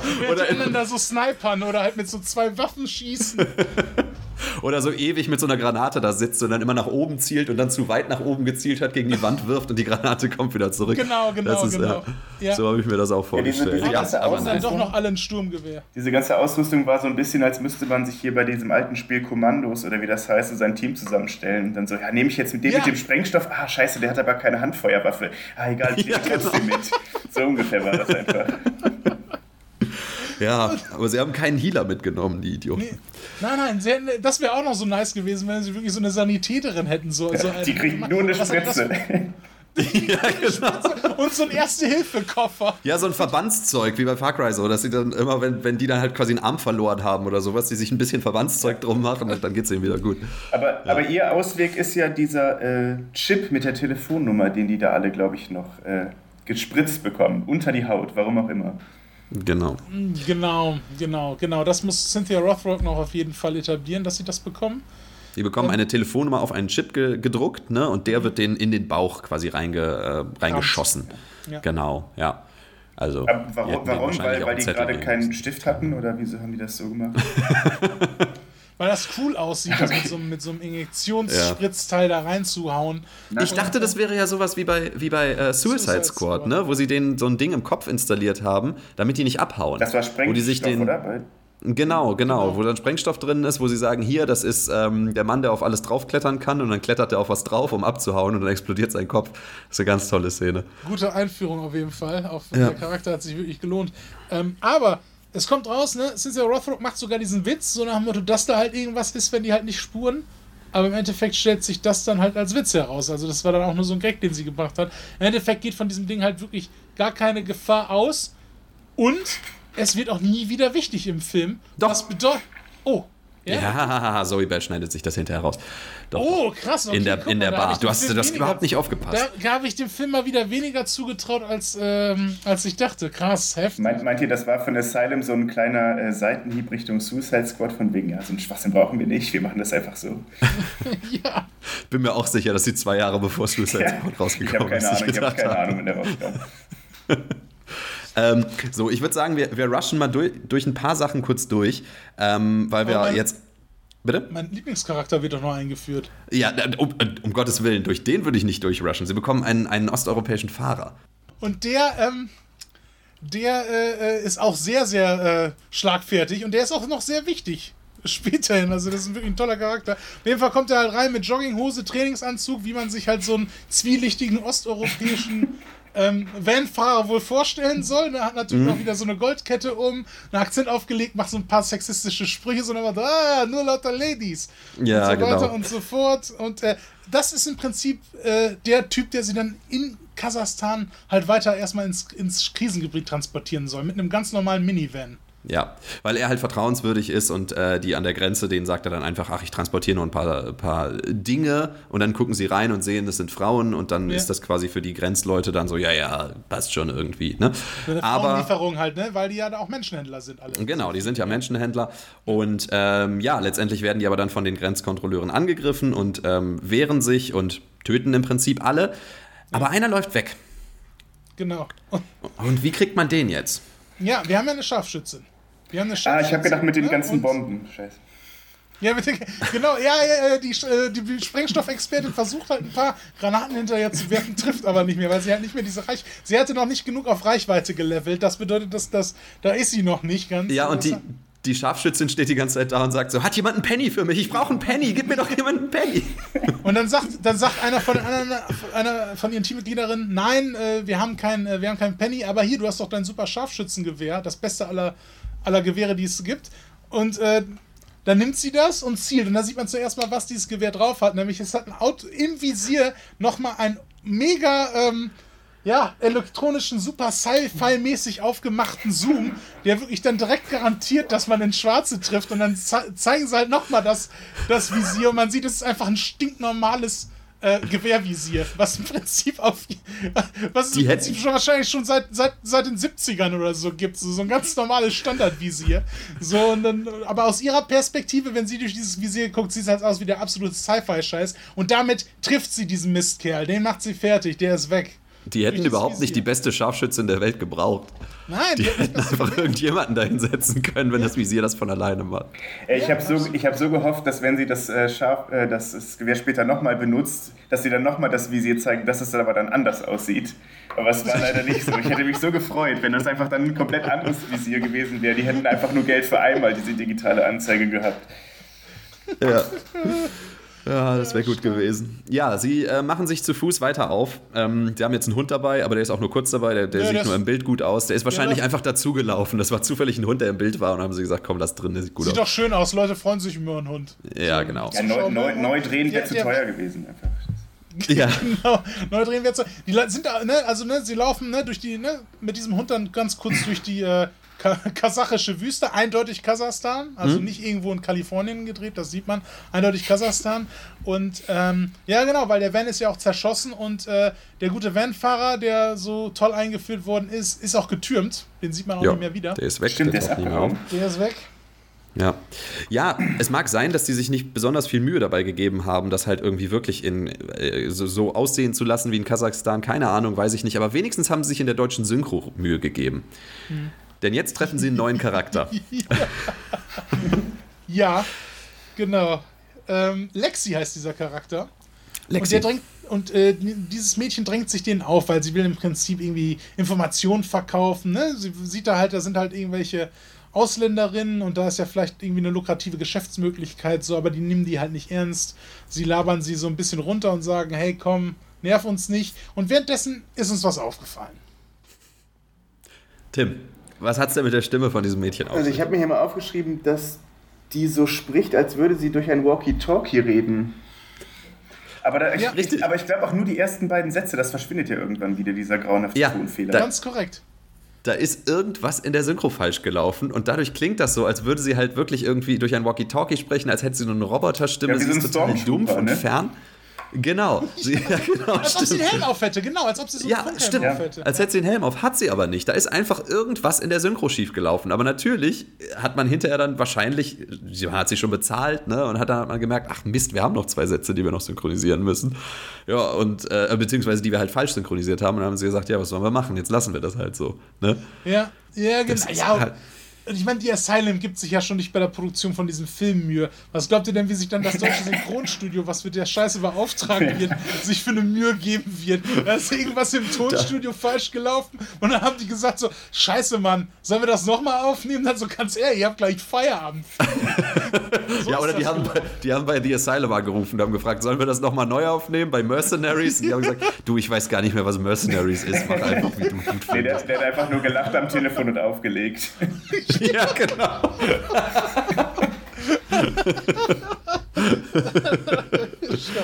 Ach ja. Gott, ey, sowas, sowas ja, erinnert mich immer wieder an meine Lieblingsszene bei den Simpsons, wo äh, Homer plötzlich eine andere Stimme hat, weil er Norbert Castell irgendwie nicht mehr konnte in der dritten Staffel. Und dann plötzlich Homer aus dem Nichts mit, mit, einem, mit einer komplett anderen Stimme und mit einem Akzent sagt: Hey Krusty, hast du deinen Fleischkäse aufgegessen? Schöne Szene, haben wir schon mal drüber gesprochen. Ja, Sorry. Oh, Aber das ist ja, das genau ist ja nicht das einzig Witzige an Lexi, weil die faucht ja auch immer noch. Wenn, wenn die irgendwie abgewiesen wird, dann faucht die ja die Mercenaries immer so an. Ah, stimmt, richtig, richtig. Sie klaut ihnen ihr Telefon. Oder einer von denen klaut sie ja, ihr Telefon. Das heißt, sie müssen die halt äh, suchen. Und zwar ja. lange suchen. jagen durch das Kaliforn äh, kasachische Dorf, Geisterstadt, ne, die ja. eindeutig eigentlich, glaube ich, mal eine Cowboy-Geisterstadt war, aber da jetzt eine, ein kasachisches Dorf sein soll. Ähm, ja, und ähm, irgendwann, äh, irgendwann fangen sie sie auf jeden Fall in diesem. In diesem in ich stelle stell, muss mir gerade vorstellen, wie die Asylum-Produktion einfach in so ein altes. Ähm, Fernsehset einbricht, um da schnell ihre Sachen zu drehen. Und deswegen sind auch alles nur so One-Takes, ne? weil die halt haben keine Zeit. Die brechen einfach irgendwo ein, drehen das dann schnell und hauen dann wieder ab. So ungefähr stelle ich, so stell ich mir das vor. Deswegen haben die auch keine Zeit, irgendwelche Requisiten zu ändern. Da ist dann plötzlich ein Hund dabei und was weiß ich nicht alles. ja, genau. genau. Ach, ja. immer nur so, so, so, so irgendwie so, so, da sieht man halt so Kristallalogen wie A. Fox und den Rest der, des Casts so mit so, einem, mit so einem übergewichtigen Kameramann, der hinter denen herläuft und mit so, und mit so einem schwierigen Regisseur, die auf einmal alles so Fersengeld geben. Also dann, wenn dann die Leute reinkommen, die dann da wirklich drehen wollen. So, und dann so, hey, wo ist dein Hund? Hast du deinen Hund dabei? Und dann so, ja, ja. Den Scheiße, Hund sehen Mann. wir nie wieder. Mann, das wäre so gut gewesen, wenn wir den ab jetzt weiter in den Film hätten einbauen können. Aber scheiß drauf. Los, fahr los, fahr los, verdammt nochmal. Ja. Ach, schön. Ja. ja, sie kann sie aber reinbringen. Lexi kann sie reinbringen zu Brigitte Nielsen, denn sie sind schon da ja. jetzt äh, hofft vielleicht der eine oder andere, dass der Film äh, jetzt auch schon dann bald vorbei ist und wir jetzt auch mal langsam aufhören zu reden. Nein, das dauert noch ganz schön lange jetzt. Macht euch auf ja. was gefasst. Ähm, der Plan, um reinzukommen, ist, dass sie ihr einen Handel anbieten und zwar verkaufen sie Mailing Fong, Mailing Fong, ja. äh, quasi als eine äh, ich vermute mal irgendeine Magnatin oder irgendwie nee, irgendeine bekannte Frau. Die, Nee, Tochter, ja Tochter eines chinesischen Großindustriellen, sagen die, glaube so, ich. So, genau, das Tochter ja, eines chinesischen. Ist ja auch ihr, ihr echter äh, Background, glaube ich. Ne? das mag, ja so nee, das stimmt nicht, weil ähm, die bearbeiten ja Wikipedia, die hacken Wikipedia, ah. um quasi zu sagen, diese Dame heißt nicht Mei Ling Fong, sondern Pong. ähm, und geben ihr den Namen Pong und sagen, sie heißt so wie Vornamen, weiß ich nicht mehr, aber heißt sowieso Pong und, und hacken dann Wikipedia. Ja. Und ähm, die rechte Hand von ähm, von Brigitte Nielsen, guckt dann bei Wikipedia, wenn man, wenn man ihm sagt, so von wegen hier, das ist die Tochter eines äh, reichen Chinesen und sowas, dann guckt er schnell bei Wikipedia nach und sagt, wasserdicht, absolut. Also, genau, da, beste Quelle das immer. muss stimmen. Ja, und deswegen haben sie ein Abkommen mit Brigitte Nielsen, weil sie haben auch noch Sprengköpfe dabei und sagen, ja, die Sprengköpfe fliegen gleich in die Luft, wenn du den, den Handel nicht eingehst und so. Verkaufen ja, ihr jetzt quasi. Aber noch was. Ja, Entschuldigung, ja, ich weiß. Ich, ja, ich habe noch fünf Seiten, Dirk. Ich will unterschlagen. Es geht aber darum, Bitte. ich meine, jetzt, Lexi wurde ja nicht umsonst eingeführt. Sie konnte denen halt sagen, wo sie diese Sprengköpfe finden. Das ist nämlich eine Lieferung, die speziell für Brigitte Nielsen bestimmt geworden ist, ja. Terroristen äh, bestimmt gewesen ist, eine Terroristenlieferung. Und dadurch, durch dieses Intel von Lexi, ne, entführen sie dann quasi diesen Truck samt der Crew und mhm. können sich so auch ganz einfach bei Brigitte Nielsen halt schon mal so einschleichen und quasi diesen Deal vorschlagen. Weil sonst wären sie wahrscheinlich gar nicht erst in die Basis gekommen. Ja. So, das so war der es. Gedanke dahinter. So. Genau. Und Brigitte dann Nielsen. diese Sachen mit Pong durchziehen noch. Ja. Dann kam die Pong-Sache noch ins Spiel. Brigitte Nielsen nimmt sie mit rein ähm, und zeigt ihnen, dass sie da Zwangsprostitution und Menschenhandel betreibt mit äh, jungen Mädchen. Zeigt und terroristische Aktivitäten. Bomben werden auch noch gebaut. Diverse terroristische Aktivitäten, genau. Ja. Ähm, und wen wir da auch treffen, ist die Zwillingsschwester von dem Mädchen, also von der besten Freundin von der Tochter des Präsidenten. Ist das korrekt? Das ist absolut korrekt, ja. Ja. ähm, man hat natürlich bei der Zwillingsschwester den alten Trick von Schluckspecht aus Bierfest angewandt, wo äh, einer der Charaktere in Schluckspecht halt irgendwann stirbt und dann sind sie alle traurig, weil sie halt alle nicht mehr an dem großen Biertrinkwettbewerb teilnehmen können. Sehr starker Film. Und äh, dann haben sie aber plötzlich, kommt plötzlich jemand durch die Tür, der natürlich vom gleichen Schauspieler wie Schluckspecht gespielt wird, aber dieser Schauspieler hat einen Cowboy-Hut auf und sagt, hallo, ich bin's, Schluckspechts Bruder. Mein Bruder hat mir alles beigebracht und ich kann noch mehr und könnte mir einen Gefallen tun, könnte mich ab jetzt Schluckspecht nennen. das, ist dann die große Lösung im Film Bierfest. Und ungefähr so ist es ja auch gelöst, ne? Perfekt, ja. Also, das hat die gleiche. Erinnerst du dich noch die Szene, wo Schluckspechs Bruder schläft dann mit der Frau ja, von Schluckspecht. Ich wollte es gerade sagen, ey, das ist so geil. Ja, und die Frau von Schluckspecht tauscht dann, während sie miteinander schlafen, das Bild auf ihrem Nachttisch aus. Und zwar ist dann ein Bild mit Schluckspecht, tauscht es aus gegen ein Bild mit Schluckspechts Bruder, der exakt gleich aussieht. Ja, das ist das gleiche Foto, nur mit so einem Cowboy-Hut auf. Das ist so super. Ach, ja. Gut, also diese Zwillingsschwester wird dann offensichtlich eingeführt und die gibt es. Anscheinend. Genau, ja. Und, ähm, so. Ja. Und dann wird. Ja, ich meine, dann gibt es einen Dialog offensichtlich über. Ich hatte mir hier aufgeschrieben, während die, die da rumführen, die ganzen ähm, Mercenaries, äh, während Brigitte Nielsen die da in, ihre, in ihrer bösen äh, Basis da rumführt, gibt es offensichtlich auch mehrmals einen Dialog über fette Pussys. Also ist jetzt ein Originalzitat. Ich habe es nicht gesagt. Ach so, unterhalten die sich über ähm, die Sopranos. Ja, genau, die unterhalten sich über die Sopranos. Ähm, genau. Ja. Und, äh, und, und Brigitte Nielsen äh, lacht da ein paar Mal über ein paar Sprüche, die da ähm, gerissen werden. Aber das, das Ding ist, Brigitte Nielsen lacht nur über die One-Liner von diesen Mercenaries in der deutschen Version. Ja. Offensichtlich in der, in der Originalversion lacht sie nicht. Das haben sie hier einfach nur reinge. Also, die haben sie einfach nur so reingesprochen auf ja. Deutsch, das Lachen. Das wäre bei Last One Laughing eine ganz komplizierte Situation gewesen, weil sie lacht halt einfach nicht, aber in der deutschen Version haben sie einfach ein Lachen drüber gesprochen. Ja, ja perfekt. Das, das ist schön, ja. Ähm, die Mercenaries haben aber einen Plan. Ja. Weil und zwar teilen erst, sie sich es auf. Es gibt doch erst in diesem Büro, die sitzen doch dann in dem Büro und da gibt es dann noch so ein paar Infos über die Backstory von der Cassandra, oder? Äh, ja, stimmt. Ah, deswegen habe ich mir aufgeschrieben, Männer starben, weil Frauen nicht Befehle geben sollte. Genau. Genau, da erfährt, da erfährt man dann über die Backstory von Cassandra, wie heißt sie? Clay?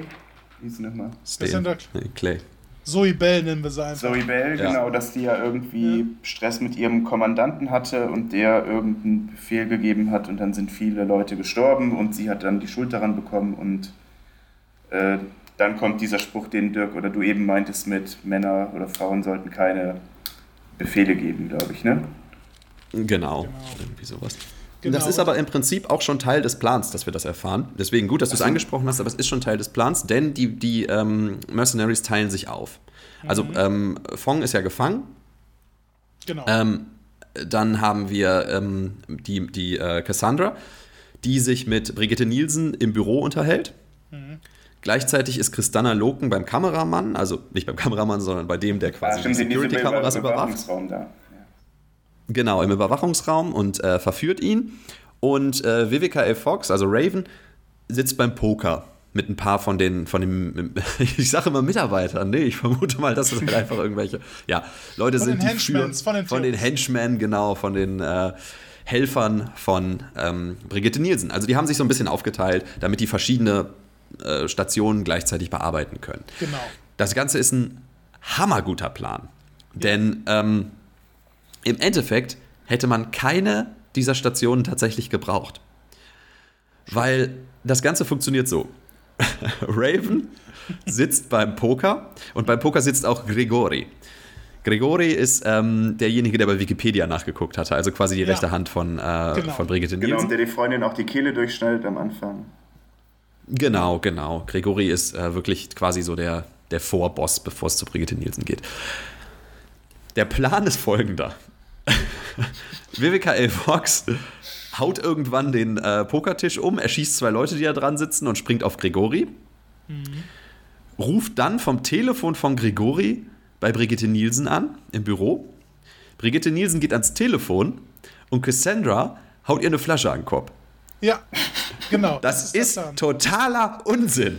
Ja. Dafür hätte man weder den Kameratypen ablenken müssen, weil ist doch egal, was auf der Kamera zu sehen ist. Beziehungsweise, okay, gut, wenn er gesehen hätte, dass sie beim Poker das Handy von Gregori hat. Okay, hätte man, ja. da kann man vielleicht noch drüber reden. Ne? Aber da kann ich noch einwerfen, so da hätte dann hier äh, Kristalla Logan auch einfach nur den Raum geben können, den kurz ablenken und nicht noch irgendwie besoffen machen müssen und mhm. den dann niederschlagen, weil im Endeffekt läuft es ja auch nur darauf hinaus, dass sie den Typen K.O. schlägt. So, das mhm. hätte sie ja auch schon vorher machen können, so, ne? Das bedeutet, ja, im Endeffekt haben die da, haben die da eine Viertelstunde Film gefühlt verschwendet oder halt füllen müssen, um dieses Szenario aufzubauen, dass die halt alle da einzeln irgendwie was machen, was die halt alle, alle hätten in zwei Quatsch. Minuten abhaken können. Das hätten ja. alles in zwei Minuten abhaken können. Ja. So, aber nein, stattdessen musste halt Christina Logan dann noch mit diesem Security-Typen irgendwie so eine halbe Stunde anbandeln und sich dem irgendwie an, an den Hals schmeißen, damit er auch schön abgelenkt ist. So, das ist alles so schwachsinnig. Ja, dieser Plan ist total unsinnig. Warum muss, warum muss WKF Fox noch Poker spielen? Warum, muss, warum müssen wir uns als Zuschauer diesen Brigitte Nielsen-Monolog anhören?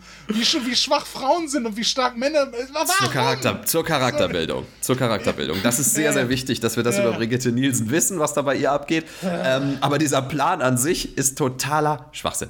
Ähm, ich bin jetzt schon beim Showdown ähm, tatsächlich. Dann habe ich aber, glaube ich, ein bisschen was übersprungen, weil ähm, was machen Sie denn mit Brigitte Nielsen, nachdem Sie sie niedergeschlagen haben? Nee, geht, da, nee gibt's, gibt's da nicht noch, da gibt es doch noch einen Twist, dachte ich. Ja. ja. der Twist kommt aber erst beim Showdown, also quasi, genau. wo sie beim, äh, wo sie in der Garage stehen. Das müsste aber jetzt bald schon kommen, ne? So, warte. Ach so, ja. Ich okay. habe nur noch aufgeschrieben, dass sich Mei Ling aus der Zelle sprengt. Richtig. Weil, wie wir also, ja vorher schon behaupte ich jetzt einfach hat mal. sie den ganzen Sprengstoff. Ja. Genau. Ähm, ja, und letztendlich führt das Ganze zu einer klassischen Downshow, wie man so schön sagt. Ähm, und sie stehen dann halt quasi in, in so einer Tiefgarage. Und, sie haben ähm, natürlich vorher auch noch die Sprengstoffexpertin rausgeholt, die auch keine Hilfe gebraucht hätte, weil sie sich ja auch rausgesprengt hatte, schon wieder von selbst.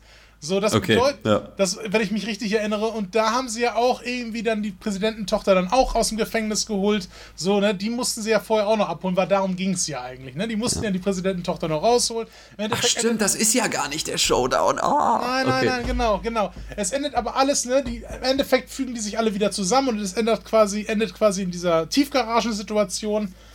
Eine typisch kasachische Tiefgarage. Und ähm, so, und da bekommen wir den großen Twist. Ja, genau. Denn äh, WWKE Fox hat Gregory nicht getötet oder sonst irgendwas. Ähm, WWKE Fox hat einen Deal mit Gregory gemacht. Ja. WWKE Fox möchte unter der äh, Herrschaft von ähm, Brigitte Nielsen, möchte sie Tur Tourismusministerin werden. Ja. und äh, deswegen arbeiten die beiden jetzt zusammen und die hat die Mercenaries hintergangen. Genau.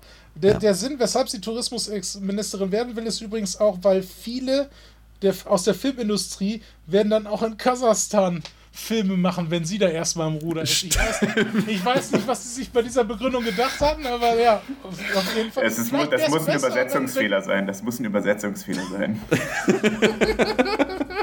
ich meine, vielleicht wäre es wirklich besser, wenn da so ein wie, wie, wie WKL Fox-Charakter in Kasachstan äh, die Tourismusministerin wäre, weil da hätte man diesen Film wenigstens in Kasachstan vielleicht drehen können. Also Möglicherweise, ja. Sehe. Ja, das stimmt. Und nicht irgendwo in Kalifornien auf, auf Sets, die einem eigentlich nicht gehören wahrscheinlich. Ja. Naja. Naja, Gut. jedenfalls ähm, gibt es da dann Schießerei und äh, Fong wirft auch noch eine Knopfbombe, also quasi einen Knopf, den sie einfach irgendwie am Hemd hatte oder so, die rollt sie da hin und dann ja. geht die Bombe hoch. Und das führt letztendlich dazu, dass ähm, die Mercenaries dann fliehen Sie werden mal. zersprengt, kann man sogar sagen. Sie werden zersprengt, genau. Und letztendlich ist es dann aber so, dass ähm, äh, Cassandra von Brigitte Nielsen von einem Dach geworfen wird. Geschossen. Wird. Geschossen sogar, genau. Also sie schießt ja irgendwie in die, in die, Schulter? Äh, in die Schulter und dann fällt sie unten auf einen LKW drauf und dann macht Brigitte Nielsen was Fantastisches. Ja. Und zwar lehnt sie sich rüber zu diesem leblosen bzw. Ähm, betäubten Körper von Cassandra, der da einfach nur rumliegt, schießt fünfmal trifft ja. aber nicht aus irgendeinem Grund, obwohl sie sich nicht bewegt und geht dann. Ja. Das ist das, was mit Cassandra gemacht wird. Genau, und dann fährt der, dann fährt der äh, Lieferwagen raus, ne? Und keiner hat sich darüber Mühe gemacht, vielleicht diese, diese angeblich Leiche Tote zu entfernen ja, oder was diese Leiche da von dem, von dem LKW-Dach zu entfernen. Nein, nein. Also der fährt dann einfach raus und dann kommt raus, dass Cassandra ja noch dann lebt. So, ich glaube, die verprügelt dann auch den LKW-Fahrer im Endeffekt so und befreit jo. sich. Ähm, ja, und hier ist nichts passiert, obwohl Brigitte Nielsen jetzt sechsmal auf sie geschossen hatte. So, die anderen fünf Sachen, die haben einfach nicht, die anderen fünf Patronen haben sie einfach nicht erwischt. Ja. Ähm, sie leider daneben geschossen. Sie hat übrigens genau. nicht mal den, den LKW getroffen. Nein, nein, sie hat nicht mal genau. Ich weiß nicht, wo sie hingeschossen hat. Das sind kein, ja, das war einfach nur so ein Frust so nach dem Motto, so, hier, das hast du davon. So. Ja, aber bewegt, die sich, bewegt äh, Cassandra sich nicht unmittelbar nach den Schüssen auf sie auch noch auf dem Auto? Also das muss sie doch gesehen haben. Die muss doch gesehen haben, dass sie nicht ein einziges Mal getroffen hat. Keine Ahnung. Sie geht. Sie geht. Ja, das ist ja einfach egal. Das war ja der Punkt, wo Tim dem Film dann auch nochmal mehr zugetraut hatte, weil ich kann mich noch erinnern, wie Tim da meinte so, pass mal auf, pass mal auf, das wird nochmal so einen Twist dann geben, dass Brigitte Nielsen auch schon irgendwie mit einer, Hinter mit, mit einer weiteren Hinterzimmerabsprache so, schon bekehrt worden die hat absichtlich daneben geschossen. Die hat ab, absichtlich daneben geschossen, da hat Tim noch gar nicht so gedacht, so, ah, diese Asylum-Produktion, da hat Tim sich noch, da hat Tim noch so ein bisschen, noch ein bisschen Resthoffnung an die Filmmacher gehabt, aber ist halt wie es ist, man ja, wird einfach enttäuscht. meine, einfach enttäuscht. meine Idee war, dass die beiden zusammenarbeiten, aber das konnte letztendlich gar nicht sein. Das ist mir, das ist mir dann erst eingefallen. Das war gar nicht möglich, weil es Asylum einfach egal ist. ja, da hast du einen Punkt. Ja, ja, das ja. ist so. Ja, dadurch entkommt Cassandra letztendlich, indem sie einfach liegen bleibt. Ähm, springt vom L oder fährt den LKW dann in irgendeine Stadt und geht äh, in eine Bar. Ja. Da kommt dann diese blutende, fertige Frau rein, aber da sitzt dann halt irgendwie noch eine Frau hinten am Tisch und es ist ja egal. Es ist ja einfach Wumpe. so die, die Schildkröte von der Bar, die sitzt da halt einfach rum. Und Vielleicht das war das ja Wumpe. tatsächlich schon eine von der nächsten Produktionen, die eigentlich da filmen und die haben den einfach da sitzen lassen. Das könnte natürlich sein, ja. Oder die wusste das, weil die mit Brigitte Nielsen zusammen. Nein. Okay. Ähm, Cassandra, und das ist nämlich der Punkt. Cassandra schneidet sich jetzt in dieser Bar den Chip aus dem Bauch. Mhm. Ne? Das macht sie nämlich tatsächlich und ähm, ruft dann bei dieser Nummer an. Ich weiß aber nicht mehr. Ah, genau, doch, sie bestellt dann, glaube ich, quasi schon. Sie sagt dann, hey, die sind da und da, schickt da Leute hin. Ich glaube, sie, sie, sie, sie will sich abholen lassen. Genau, das ist das mhm. Ding vom ja. CIA. So. Dann geht sie aber wieder raus und ähm, stellt fest, dass Lexi getötet wurde. Ja. Weil im Gegensatz zur Leiche von Cassandra wird die Leiche von Lexi, die offensichtlich irgendwie da im Hintergrund getötet wurde, in einen Sack gepackt, rausgefahren und in ein Loch geworfen. Ja. Aber ähnlich wie bei Cassandra wird auch bei Lexi nicht geprüft, ob sie tot ist. Die wird einfach da reingeworfen und die ist aber auch noch nicht komplett tot. Und Cassandra unterhält sich noch kurz mit ihr, aber dann ist sie eben leider auch verstorben. Und deswegen will sie zurück und Rache nehmen. Ja, die macht ja, die macht ja noch so komische Versprechen, aber ich habe die nicht aufgeschrieben. Ja. Ja, ich glaube, sie hat irgendwie sowas gesagt wie, ich irgendwie so, ich werde sie alle umbringen, mach dir keine Sorgen, ich werde alle Mädchen da retten, ich werde alle Mädchen da rausretten aus diesem Menschenhändlerschuppen, so, ich, ich, ich werde alles richtig machen und ähm, ja, ja, auf jeden Fall. Geht stark. sie dann zurück, ja. ja. Sie geht dann zurück und ähm, Oh, das weiß ich tatsächlich nicht mehr, was das hier bedeutet. Ach ja, doch, genau. Währenddessen hat der äh, Rest von der Crew halt quasi schon dafür gesorgt, dass die ähm, Mädchen, die da gehandelt werden sollen, ne, ähm, alle Waffen bekommen und quasi mit ihnen zusammen gegen Brigitte Nielsen kämpfen können.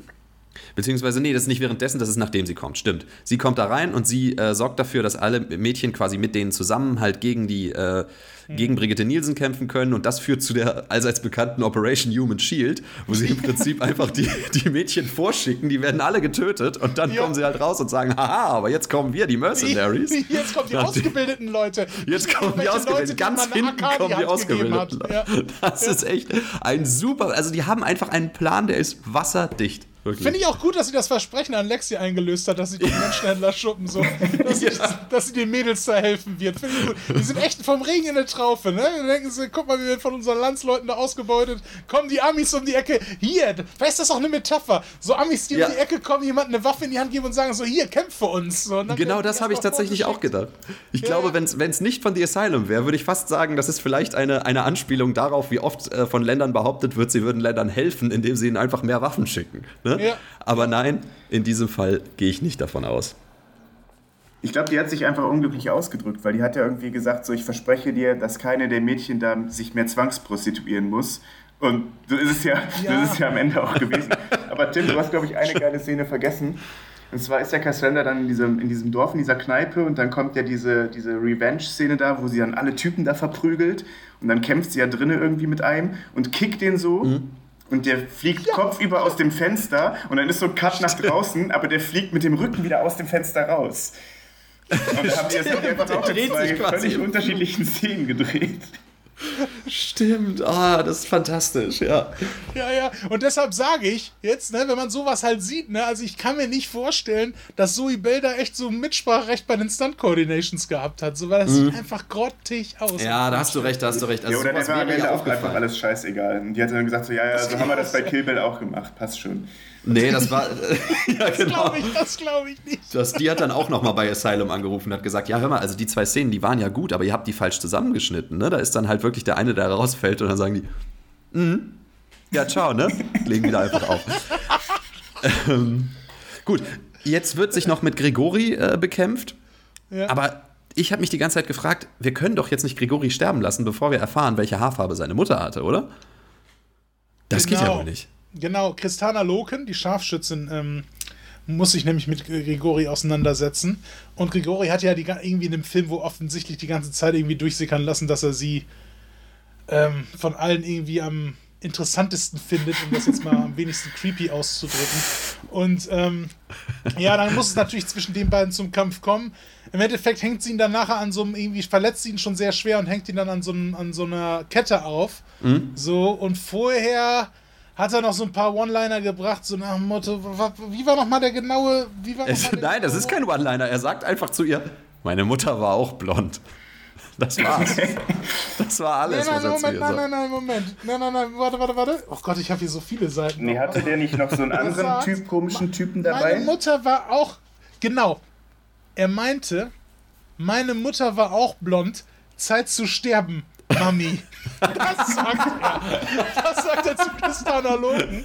So, jetzt gut, dass ich es mir aufgeschrieben habe. Ja? Ein Dafür mache ich ja, die Notizen. Für diese ja. Momente mache ich die Notizen so.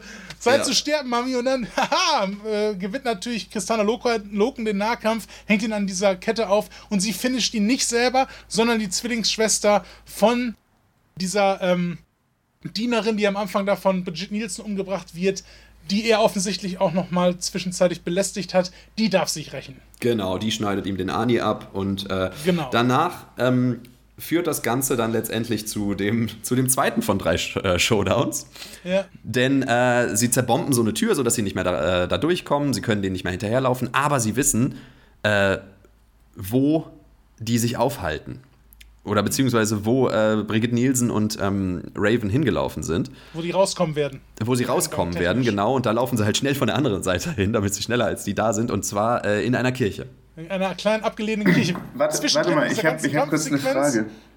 Wann, wann war denn diese Szene? Da laufen die in den Raum rein und dann kommt so eine Comicblende und dann laufen die eine Sekunde später aus dem ja. Raum wieder raus und da kommt wieder eine Comicblende. Also diese Comicblende ging von der einen Seite des Raumes bis zur anderen Seite des Raumes und das waren ungefähr ja. zwei Meter und dafür mussten die nochmal zwei ja, Comicblenden einbauen. War das schon oder kommt das noch?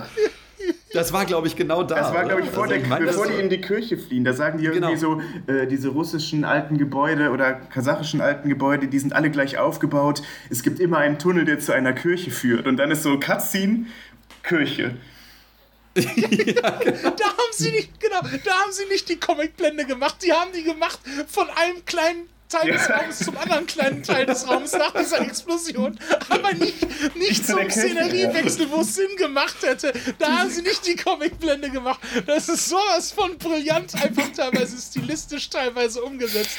Das ist so stark. Diese so Comicblenden, als wären die nicht von Anfang an so dermaßen daneben gewesen, weil sie einfach nichts damit zu tun haben, machen die dann auch noch in Szenen, wo sie einfach nur von links nach rechts laufen. Aber da kann ich, da kann ich mir auch wieder den Cutter von Asylum vorstellen, der so sagt: so Scheiße, ich habe hier noch eine Comicblende über, wo tue ich die denn rein? Ne? Und dann sieht er da so diese eine so, ja komm, dann bleibt die halt da. Und dann tut er die halt so da rein einfach.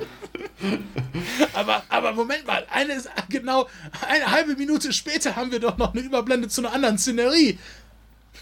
Nee, doch scheiße. Ja, kann ich mir so vorstellen, wie der seinen Kollegen dann so anguckt und sagt so, ja, aber ich habe die doch jetzt schon hier eingeführt.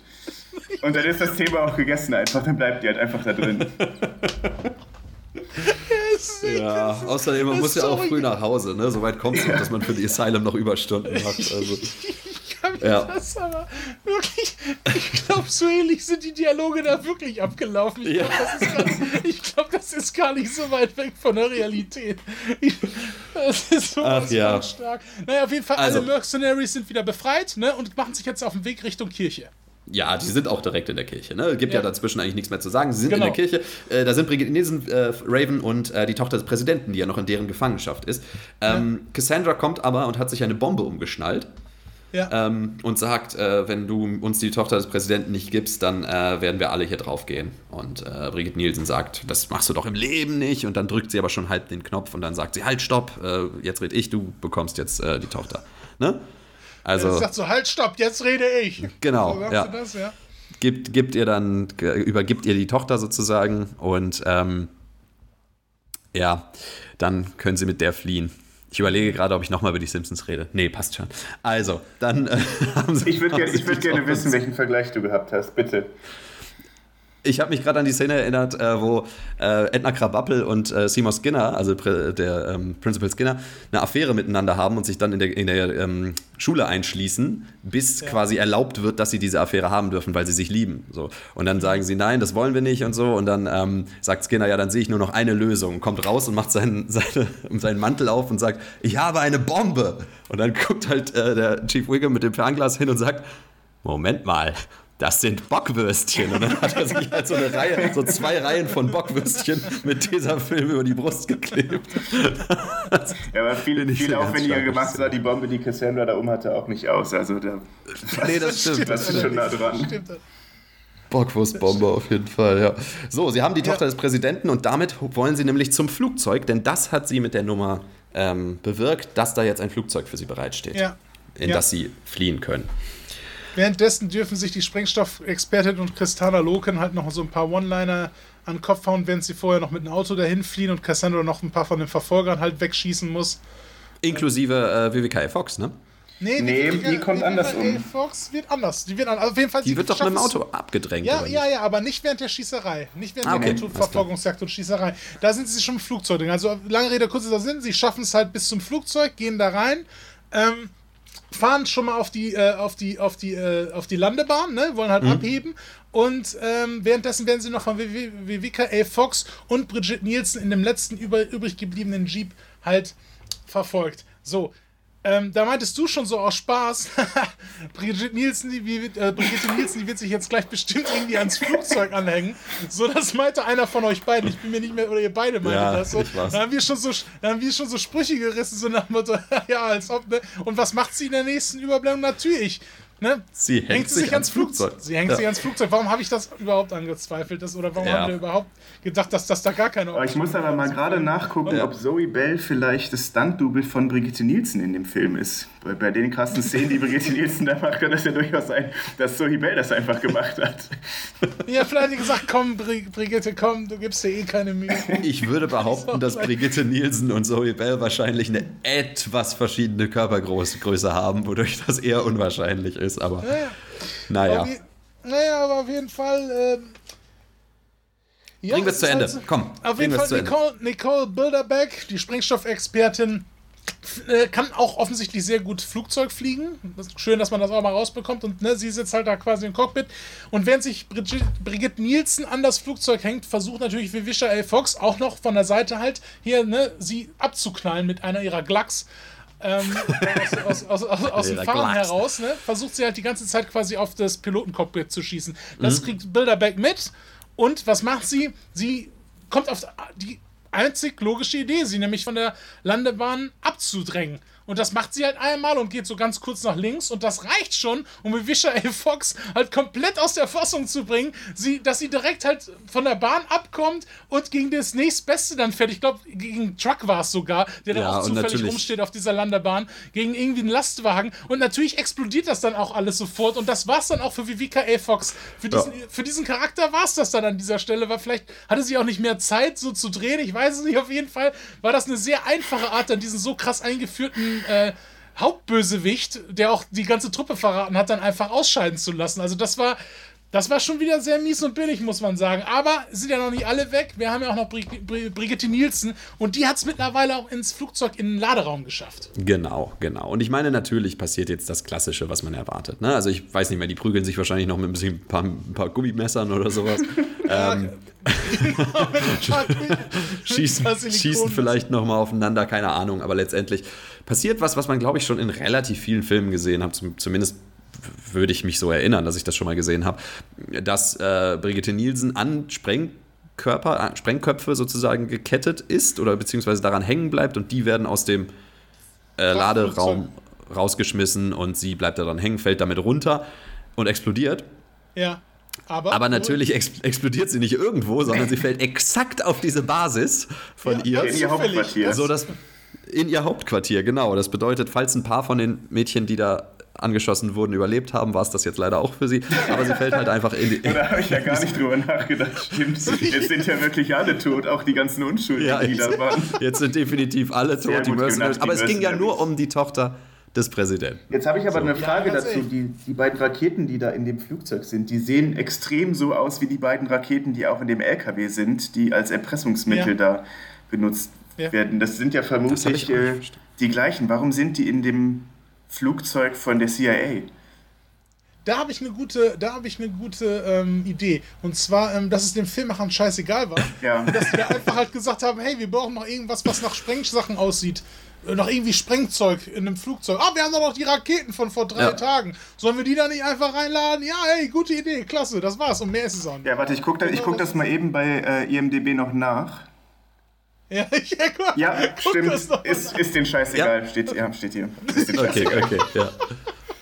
Vielleicht war das auch Brigitte Nielsens Flugzeug, was sie da gekapert haben oder sowas. Ich habe keine Ahnung. Auf jeden Fall stand es ist da und es waren die Sprengköpfe. Mir, mir, ist es so, so egal wie den Regisseuren. Also. Ja, okay. Ja, ja okay. das ist fair. Ich meine, ja, ich meine. Ja.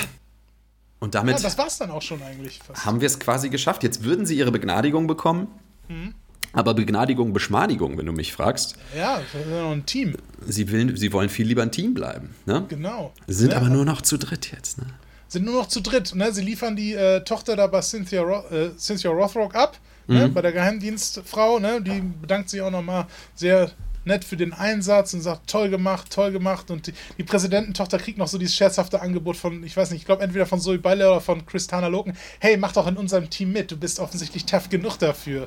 Genau. Also dann, dann, endet es damit, dass Christana Loken, ähm, Zoe Bell und Nicole, äh, wie heißt du noch? Bilderbeck. Bilder, Bilderbeck. Bilderbeck. Bilderbeck. Nicole, Nicole Bilderbeck äh, ne, in Zeitlupe halt in den Sonnenuntergang quasi laufen und noch ein Bier trinken wollen zusammen. Das ist das, ist das Ende des Films. So endet der. Den Hund haben sie nicht mehr dabei. Den Hund haben Schade. sie leider nicht mehr dabei, leider auch nicht mehr diesen Fahrer, leider auch nicht mehr wie VKA Fox, die Verräterin. Ja, ja aber sie haben es geschafft. Sie haben die Tochter des Präsidenten gerettet und die Welt ist wieder in Ordnung. Boah, ja. der nervig. Ja, ja, ja, ja, ja, der wirklich ganz furchtbar. Der, der war wirklich ganz schlimm. Ich wollte ja noch mal kurz über die Asylum an sich reden, weil ja. ich habe es ja eben schon angedeutet. Also ähm, wie gesagt, zu sagen, die Asylum ist schlecht, ist halt echt keine großartige Aussage. Ne? Die mhm. Asylum, und da gehe ich noch mal ein bisschen äh, durch, die Asylum äh, sind unter anderem, warte, da, die, unter, die Asylum sind unter anderem für Filme verantwortlich für Transmorphas, ähm, sie haben Sunday School Musical gemacht, Sie haben äh, 18-Year-Old Version anstatt äh, 40-Year-Old Version gemacht. Sie haben The Da Vinci Treasure mit Lance Henriksen gemacht. Ja, Sie haben Pirates of Treasure Island mit Lance Henriksen gemacht. Ja?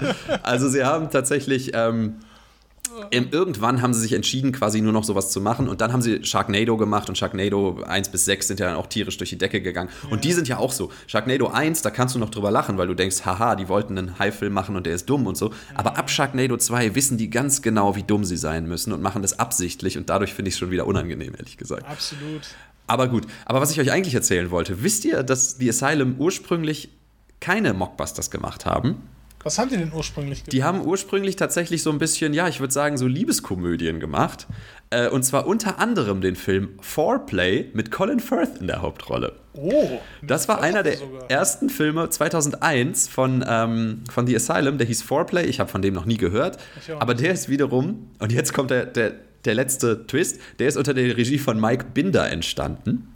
Okay. Und Mike Binder hat wiederum Regie geführt bei diesem 9-11-Film mit Adam Sandler. Kennt ihr den noch? Ja, äh, Rain Over Me heißt Rain, der. Mit, mit, Don Cheadle auch. Mit ja, Don ja. Cheadle, genau, wo, wo ähm, Adam Sandler jemanden spielt, der durch 9-11 seine ganze Familie verloren hat genau. und äh, dann wiederum Don Cheadle kennenlernt und sowas. Und dessen Regisseur war der Regisseur von einem der ersten Filme von The Asylum. Ist das nicht interessant? Das ist auf jeden Fall interessant. Ist übrigens Ja. auch der Regisseur vom letzten Comedy-Special von Bill Burr. Das Mike- ist ja merkwürdig. Mike Binder, ja. Also, Aber gut, der hat auf jeden Fall dann noch bessere Projekte behalten, wahrscheinlich, oder noch die besseren. Aber ich meine, Ja, obwohl, wenn ja. das Silent, ich meine, aber Silent schien ja dann sogar zumindest einen soliden Start zu haben. Ne? Ich meine, Ja. ähm, jetzt hast du halt so Regisseure wie der von Mercenaries, ne? Mercenaries, wie äh, hier, wie hieß er, wie heißt er noch? Christopher Ray. Ne? Ich meine, Christopher. der- Ja, das, ich meine, ja. der hat halt, der hat halt straight out halt nur solche Sachen gemacht, wie zum Beispiel A House is not your home oder Mhm. Minutes to Midnight oder Let the Games Begin. Das sind halt alles solche Billig-Sachen. Ja, ja. Dick, Dick Dickstar hat er auch produziert. Ich weiß nicht, was das sein soll. Ach Gott, als ich das erste Mal Dick Dixter gesehen habe. Oh, das war schön. Circus Kane, nicht Citizen Kane, auch stark. Ja, das, das Interessante ist, dass bei ähm, auf der Seite von diesem Ray ähm, Megaconda, Entschuldigung. Megaconda, nicht Anaconda, sondern Megaconda. Megaconda. Ähm, auf der Seite, wie, wie hieß dieser Ray? Äh, Christopher Ray. Christopher Ray. Auf der Seite von Christopher Ray steht groß drauf, dass er der Sohn von Fred Olin Ray ist. Und da habe ich gedacht, aha, okay, offensichtlich ist der bekannt. Ne? Und da habe ich auf Fred Olin Rays Seite geguckt und der hat auch nur Mist gedreht. Aber Fred Olin Ray hat äh, seine 16mm Kamera Quentin Tarantino geliehen, damit er My Best Friend's Birthday drehen konnte damals. Sehr schön. Das ist so das Einzige, das steht oben in den ersten zwei Sätzen bei Wikipedia bei Fred Olin Ray drin, weil das offensichtlich wichtiger ist als die Filme, die Fred Olin Ray dann wiederum selber gedreht hat. Ja, Fred Owen Ray, das ist mir auch so ein Begriff, der Typ, lustigerweise. Ich habe von dem mal schon mal gehört, das ist auch so ein Softporno-Regisseur und so. Also der muss. Ah, ganz- okay. muss Das heißt, du kennst so, den sogar? Das muss wohl irgendwie so ein kleiner Kultcharakter irgendwie in der, in der, in der, in der Billo-Filmszene sein in den USA. Okay. Von dem habe ich Ja. noch nie gehört. Ja, du, das, das ist auch nicht schlimm. Oh, beziehungsweise offensichtlich hat er den, de, bei dem Film A Prince for Christmas äh, Regie geführt. Aus dem Jahr 2015, aber ich glaube, das ist nicht der, der bei Netflix so durch die Decke gegangen ist. Also auch egal. Nee, ist auch wirklich egal. Nicht Bikini Frankenstein hat er gedreht. Okay, alles klar. So, sowas, ja. Genau. Ja, Ähm, das, das sind diese Menschen. Aber das fand ich ganz interessant, weil ich dachte immer, The Asylum sind quasi nur mit sowas wie Transmorphers oder sowas bekannt geworden. Haben die auch Mega Shark vs. Giant Octopus gemacht? Ich weiß es nicht mehr. Haben die, das habe ich eben, wollte ich eben nachgucken, haben die äh, meine Frau, die Spartaner und ich gemacht? Ist das auch so ein Asylum? Nein. Nee. Nein, nein, nein, das- nein, nein. Das sind Friedberg und Seltzer oder sowas wahrscheinlich oder irgendwie so. Also so die Leute, die Leute, die früher mal gute Parodien gemacht haben. Sowas. Äh, nee, ja, so Scary Movie 1 war vielleicht noch das Beste, was die gemacht haben. Und die haben dann immer nur noch sowas gedreht oder produziert. Die haben auch Date Movie und so gemacht. Ich schätze mal, dass das das gleiche Team ist. Ich kann es nicht sicher sagen. Aber. Und Dirk, so Parodiefilme könnten wir uns auch mal anschauen. Ne? ja, ja, bestimmt, da gibt es ein paar gute. Da gibt es echt ein paar richtig gute. Ja. Bitte lass ja. ein paar von diesen Parodiefilmen angucken. Bitte. Ähm, Ja. Auch die könnten dir gefallen, denn ein paar von denen kommen auch gute Saw-Anspielungen dran. Um den Bogen mal wieder ganz zurückzuschlagen. ich hoffe, ja, ich Callback meine, es zum nicht so Anfang. abwegig, dass, Ja. Ja, vor allem, da wäre es auch nicht so abwegig, dass die Sam Jackson auch bekommen würden, weil Sam Jackson spielt ja eh überall mit offensichtlich. ne, das durch die Bank, also von daher. So, dann könnte er da seine Rolle auch nochmal nachholen. Hey, Motherfucker, hey, du Jigsaw-Killer, fick dich! Hey, Monday to Friday. Wenn es im Hey. Fernsehen ausgestrahlt wird. Naja, gut, ähm, Gut, ja, Mercenaries.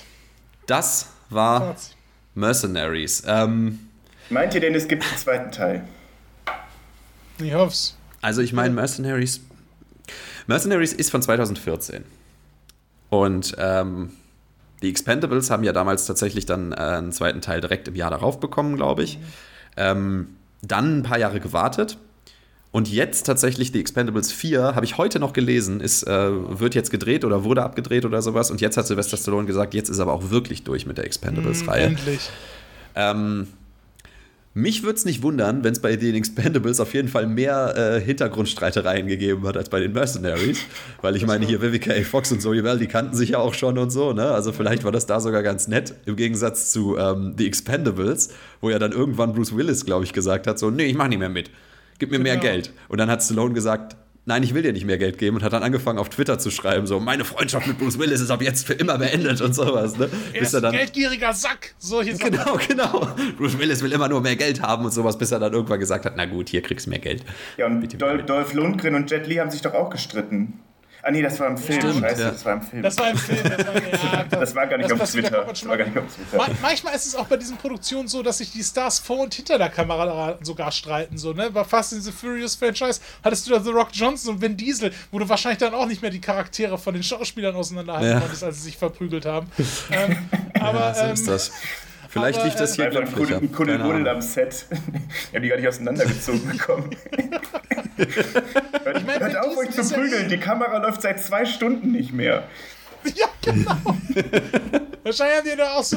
Ich meine, Vin Diesel, bei Vin Diesel dürfte es eh relativ schwer sein. Der ist ja eh die ganze Zeit in Charakter und redet von Family. Also, das ist eh ein bisschen schwierig. Aber, ähm, aber. Vin Diesel, was, was möchtest du denn heute zum Mittag? Ich hole jetzt was. Familie. Nein, im Ernst, was möchtest du haben? Familie. Ja, gut, dann nicht. Leck mich drauf hin. Scheiß drauf. Du hast mir ja. gar nichts zu sagen. Und so entstehen nämlich Streitigkeiten. Ähm, genau, so entstehen aber, Streitigkeiten, wenn Vin Diesel die ganze Zeit nur Familie sagt. Ja, ja. ja. Und ja, und wie gesagt, also ich denke mir, ähm, so schlimm wird das dann nicht gewesen sein. Auch nicht so schlimm irgendwie, dass dann dass dann Zoe Bell zwischenzeitlich getwittert hat, ey, wir haben, wir haben Rebecca De Mornay nicht bekommen, weil die, die Schlampe will zu viel Geld, deshalb haben wir jetzt Cynthia Rothrock. Ich glaube, so wird es nicht gelaufen sein. Oh, das war wirklich, das war irgendwie zwischen Stallone und naja, das genau, genau, das war, das war im, im dritten Expendables, da hat nämlich, äh, als Bruce Willis dazu gierig war, hat ja dann Stallone dann getwittert so, diesen Arsch brauchen wir nicht mehr. Ähm, wir haben jetzt Harrison Ford, den viel besseren Schauspieler. Ja, ja. Genau. Stimmt. So. Und wenn man, wenn man eins weiß, dann, dass Harrison Ford sich in dem Alter auch äh, immer deutlich Mühe gibt. Mühe gibt. Also, ne? ja. ja. ja, Vor allem für einen Actionfilm, so Expendables 3, da wird, da wird er nochmal richtig, da wird er sich die Haare gekämmt haben und so 100%. ja, auf jeden Fall, ja. Da wird er das gemacht haben, was er beim letzten Star Wars-Teil nicht mehr hinbekommen hat. Ähm, ja. Auf jeden Fall. Nee, aber wie gesagt, also das ist ja wirklich die Geschichte. Die hatten ja sogar Rebecca De Mornay offensichtlich für Mercenaries als äh, sogar für diese Rolle von Cynthia Rothrock, für diese CIA. Oh, da hilf mir mal bitte, wer ist das? Rebecca De Mornay ist aus ähm, Lockere Geschäfte mit Tom Cruise, die weibliche Hauptrolle. Ah, Unter okay. anderem, die war in den 80ern halt so ein Riesending, die war auch eine Zeit lang mit Tom Cruise, glaube ich, auch sogar wirklich zusammen. Das war ein absoluter Shootingstar damals zu der Zeit. Ähm, die hat aber jetzt auch viele Sachen hinter der Kamera gemacht und auch ein paar, paar Billo-Produktionen auch teilweise. Deshalb hätte sie vielleicht sogar auch da reingepasst, aber offensichtlich hatte sie dann keinen Bock. Das ist jetzt eine Geschichte, die mir noch, noch so einfällt. Eine andere ist, dass der Film lustigerweise relativ zeitgleich mit dem Release von, na, welchem Film ausgefallen ist? Expendables 2? Expendables 3.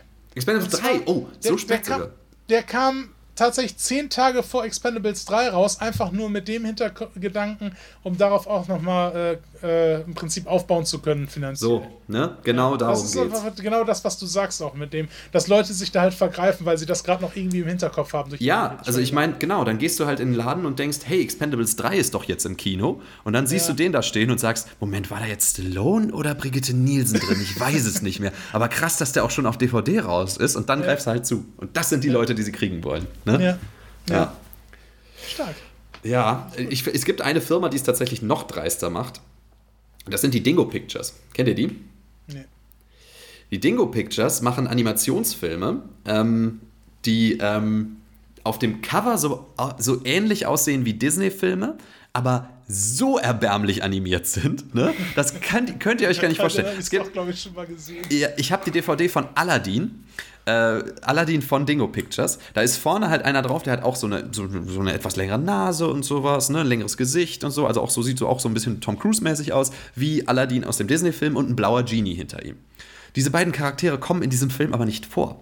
In diesem Film geht es halt tatsächlich irgendwie um, also es ist die alte Geschichte von Aladdin, wo er sich dann auch nicht in, in Jasmin, sondern in Soraya eben verliebt und so. Er trifft dann auch einen Genie und so. Das Ganze ist aber so unverschämt schlecht animiert, ne? Und das sind die alle. Alle diese Filme sind richtig unverschämt schlecht animiert. Und sie haben aber auch Musik da drin. Und das ist dann nicht, ähm, wie, wie heißt der Song noch? Uh, A Whole New World oder sowas, ne? Wie bei Aladdin. Sondern der Song bei denen geht Teppich fliegen das ist logisch. Hochprozentig, ökologisch. Das könnt ihr euch mal angucken. Teppichfliegen, das ist logisch. Aber vor, vorne auf dem Cover ist dann so ein, so ein Aladdin-Abklatsch und ein Genie-Abklatsch drauf, oder was? Genau, vorne der Aladdin, der vorne auf dem Cover drauf ist und der Genie, die kommen in diesem Film nicht vor, sondern die sehen komplett anders aus da drin. Und, das ist ja äh, wie ja, die. Äh, Das ist ja wie die filmgewordene Instagram-Werbung von irgendwelchen Spielen, die dann so als, als äh, Trailer so irgendwas von Age of Empires so benutzen. Und dann lädst du dieses Spiel runter oder liest die Kommentare darunter durch und da steht so, das ist voll die Scheiße, das ist überhaupt nicht das Spiel, das ist halt ganz anders. Ja. Das hat nichts damit zu tun. Das ist tatsächlich ein ziemlich guter Vergleich, ja, wirklich. Das sind, ja, Dingo Pictures sind die Game-Ads unter den Filmen, ja. Absolut. Ach ja, das könnt ihr euch mal geben. Ich habe zu Dingo Pictures noch was Ah, das erzähle ich wann anders. Ich habe die, feste, hab die feste Vermutung, dass in einem dieser Filme die Stimmen von Michael Kessler und Bastian Pastewka zu hören oh. sind. das muss man, das muss man herausfinden können eigentlich. Und zwar in dem Film Wabu, der kleine Waschbär. Aber das erzähle ich irgendwann nochmal im Detail. Das ist nicht so wichtig, weil das, das wird sich eh nie jemand angucken. So. Ja, jetzt äh, haben wir den Film durchgesprochen. Viele der Hintergrundinfos, viele der Leute, die mitgespielt haben. Jetzt kommen wir zu dem Punkt, der immer kommt. Wie bewerten wir den? Und da würde ich jetzt, Tim, du bist ja auch nicht nur ähm, heutiger Gast, sondern auch regelmäßiger Stammhörer von dem, was ich mitbekommen habe. So, ähm, äh, wie würdest du diesen Film bewerten? Wie würdest, was würdest du dem Film eine Benotung geben? Denk dran, du kannst dir die Punktvergabe, also was, welche Form von Punkten, das kannst du dir selber aussuchen. Ja. Dann also mein Fazit erstmal, ich fand den wirklich ganz furchtbar. Den Film, mhm. den hat, hat wirklich nie, niemand gebraucht. Nicht mal Asylum hat den gebraucht. Und ähm, deswegen würde ich dem Film einen von fünf faulen Asylum-Mitarbeitern geben. das ist fair. Das ja, das, fair. Ist, das ist wirklich fair. Da, da kann man nichts gegen sagen. ja. ja. Tim, Dirk, was meinst du? Na, mach du mal erstmal. Ich muss hier gerade noch was suchen. Okay. Oh, der, nee, der Tim guckt nach, ob Michael Kessler und Bastian Pastewka an diesem Disney-Abklatsch mitgespielt haben. Zu diesem Film jetzt noch. Also, ich gebe dir da recht, Tim. Ich wüsste nicht, was ich da noch groß hinzuzufügen. Also, er hat mich auch wirklich genervt. Ähm, die Stunts waren absolut furchtbar, sahen richtig billig aus für einen ja. Actionfilm. Und ich meine, ja, ihr habt mich überzeugt, die Stunts waren doch nicht gut. Ist ja also gut. Die, die Stunts waren absolute Grütze. Von vorne bis hinten. Die Settings, also, also ähm, das, das Setdesign, also wenn man von einem Setdesign überhaupt redet, also das, die Sets waren grauenhaft und unpassend. Ja. Ähm, das einzig. Ja, das einzig wirklich Gute, wenn man das mal in Anführungszeichen wirklich mal setze, ganz fette ist, waren vielleicht, ich würde jetzt sogar sagen, dass so Leute wie Christana Loken und äh, wie WKA Fox oder dass die jetzt alle nicht schlecht gespielt haben, wobei es mich dann, oder nicht, also, okay, ich formuliere es anders. Sie sind nicht das größte Problem an dem Film. Ich, ich war zu behaupten, die ganze restliche Inszenierung ist das größere Problem als, als die SchauspielerInnen. Ähm, wobei die sich auch keine Mühe gegeben haben. Ne? Mhm. Ne? Aber ich, ich wage zu behaupten, dass so eine äh, Nicole, äh, wie heißt sie nochmal? Nicole ähm, Bilderbeck. Bilderbeck. Nicole Bilderbeck und Christana Loken noch irgendwie das geringste Problem an dem Film gewesen sind, weil die ja schon irgendwie dann sowas runterspielen können. So. Und ich glaube auch, Zoe Bell war jetzt auch nicht komplett scheiße, die hat einfach nur scheiß Stunts gemacht in dem Film, was für eine Stunt-Performerin eigentlich ziemlich merkwürdig ist. Und ich meine, Brigitte Nielsen kann nicht spielen, das, das wissen wir ja, aber das ja. war auch schon in anderen Filmen klar. So, und von daher, da, da wusste man, was man bekommt. Und mich hat wie WKA Fox in dem Film halt wirklich ähm, mich hat überrascht, dass sie überhaupt da drin ist, weil ich dachte, von all den Leuten hätte sie noch irgendwie die stabilste Karriere vorzuweisen. Entschuldigung, aber Vivica A. Fox war doch auch in diesem Film, wo sich der Typ als Katze verkleidet. Wie heißt der denn nochmal? Cool Cat Saves the Kids. Ja. Da war die auch drin. Ich will mich jetzt nicht daran, ich, ich hatte sie halt nur in Erinnerung und irgendwie, keine Ahnung, sie hat bei Kill Bill mitgemacht, da diesen großen Charakter, einer von den wichtigsten Gegnern, die sie da hatte. Sie hatte mhm. bei Curb Your Enthusiasm ja eine ziemlich ja. gute Rolle gespielt. sie hat auch, glaube ich, lustig, hat sie nicht auch bei Independence Day damals mitgemacht? Ja beim Sie war die, die Frau in Independence Day, genau. Genau, genau. Und deshalb habe ich mir so gedacht, so, mein Gott, ich meine, die, die hat ja ein paar Sachen vorzuweisen. Deshalb dachte ich jetzt nicht, dass jetzt schon Asylum Time ist, aber offensichtlich war es dann doch so. Mhm. Und deshalb würde ich sagen, ich meine, wie gesagt, die waren jetzt nicht das größte Problem, aber sie haben den Film auch nicht gerettet. Und die haben sich natürlich auch alle überhaupt gar keine Mühe gegeben. So absolut nicht so. Deshalb will ich die jetzt auch nicht loben. Ich sage nur, wenn man halt überhaupt noch irgendwas noch was abgewinnen kann, dass die dann vielleicht nicht alle absolut scheiße gespielt haben. Aber was bedeutet das schon? Das ja, aber Dirk, ich glaube, du suchst dir als Schauspielerin nicht Asylum aus, sondern Asylum sucht irgendwann dich aus. Und ja. dann, dann musst, An du Punkt musst du ankommen.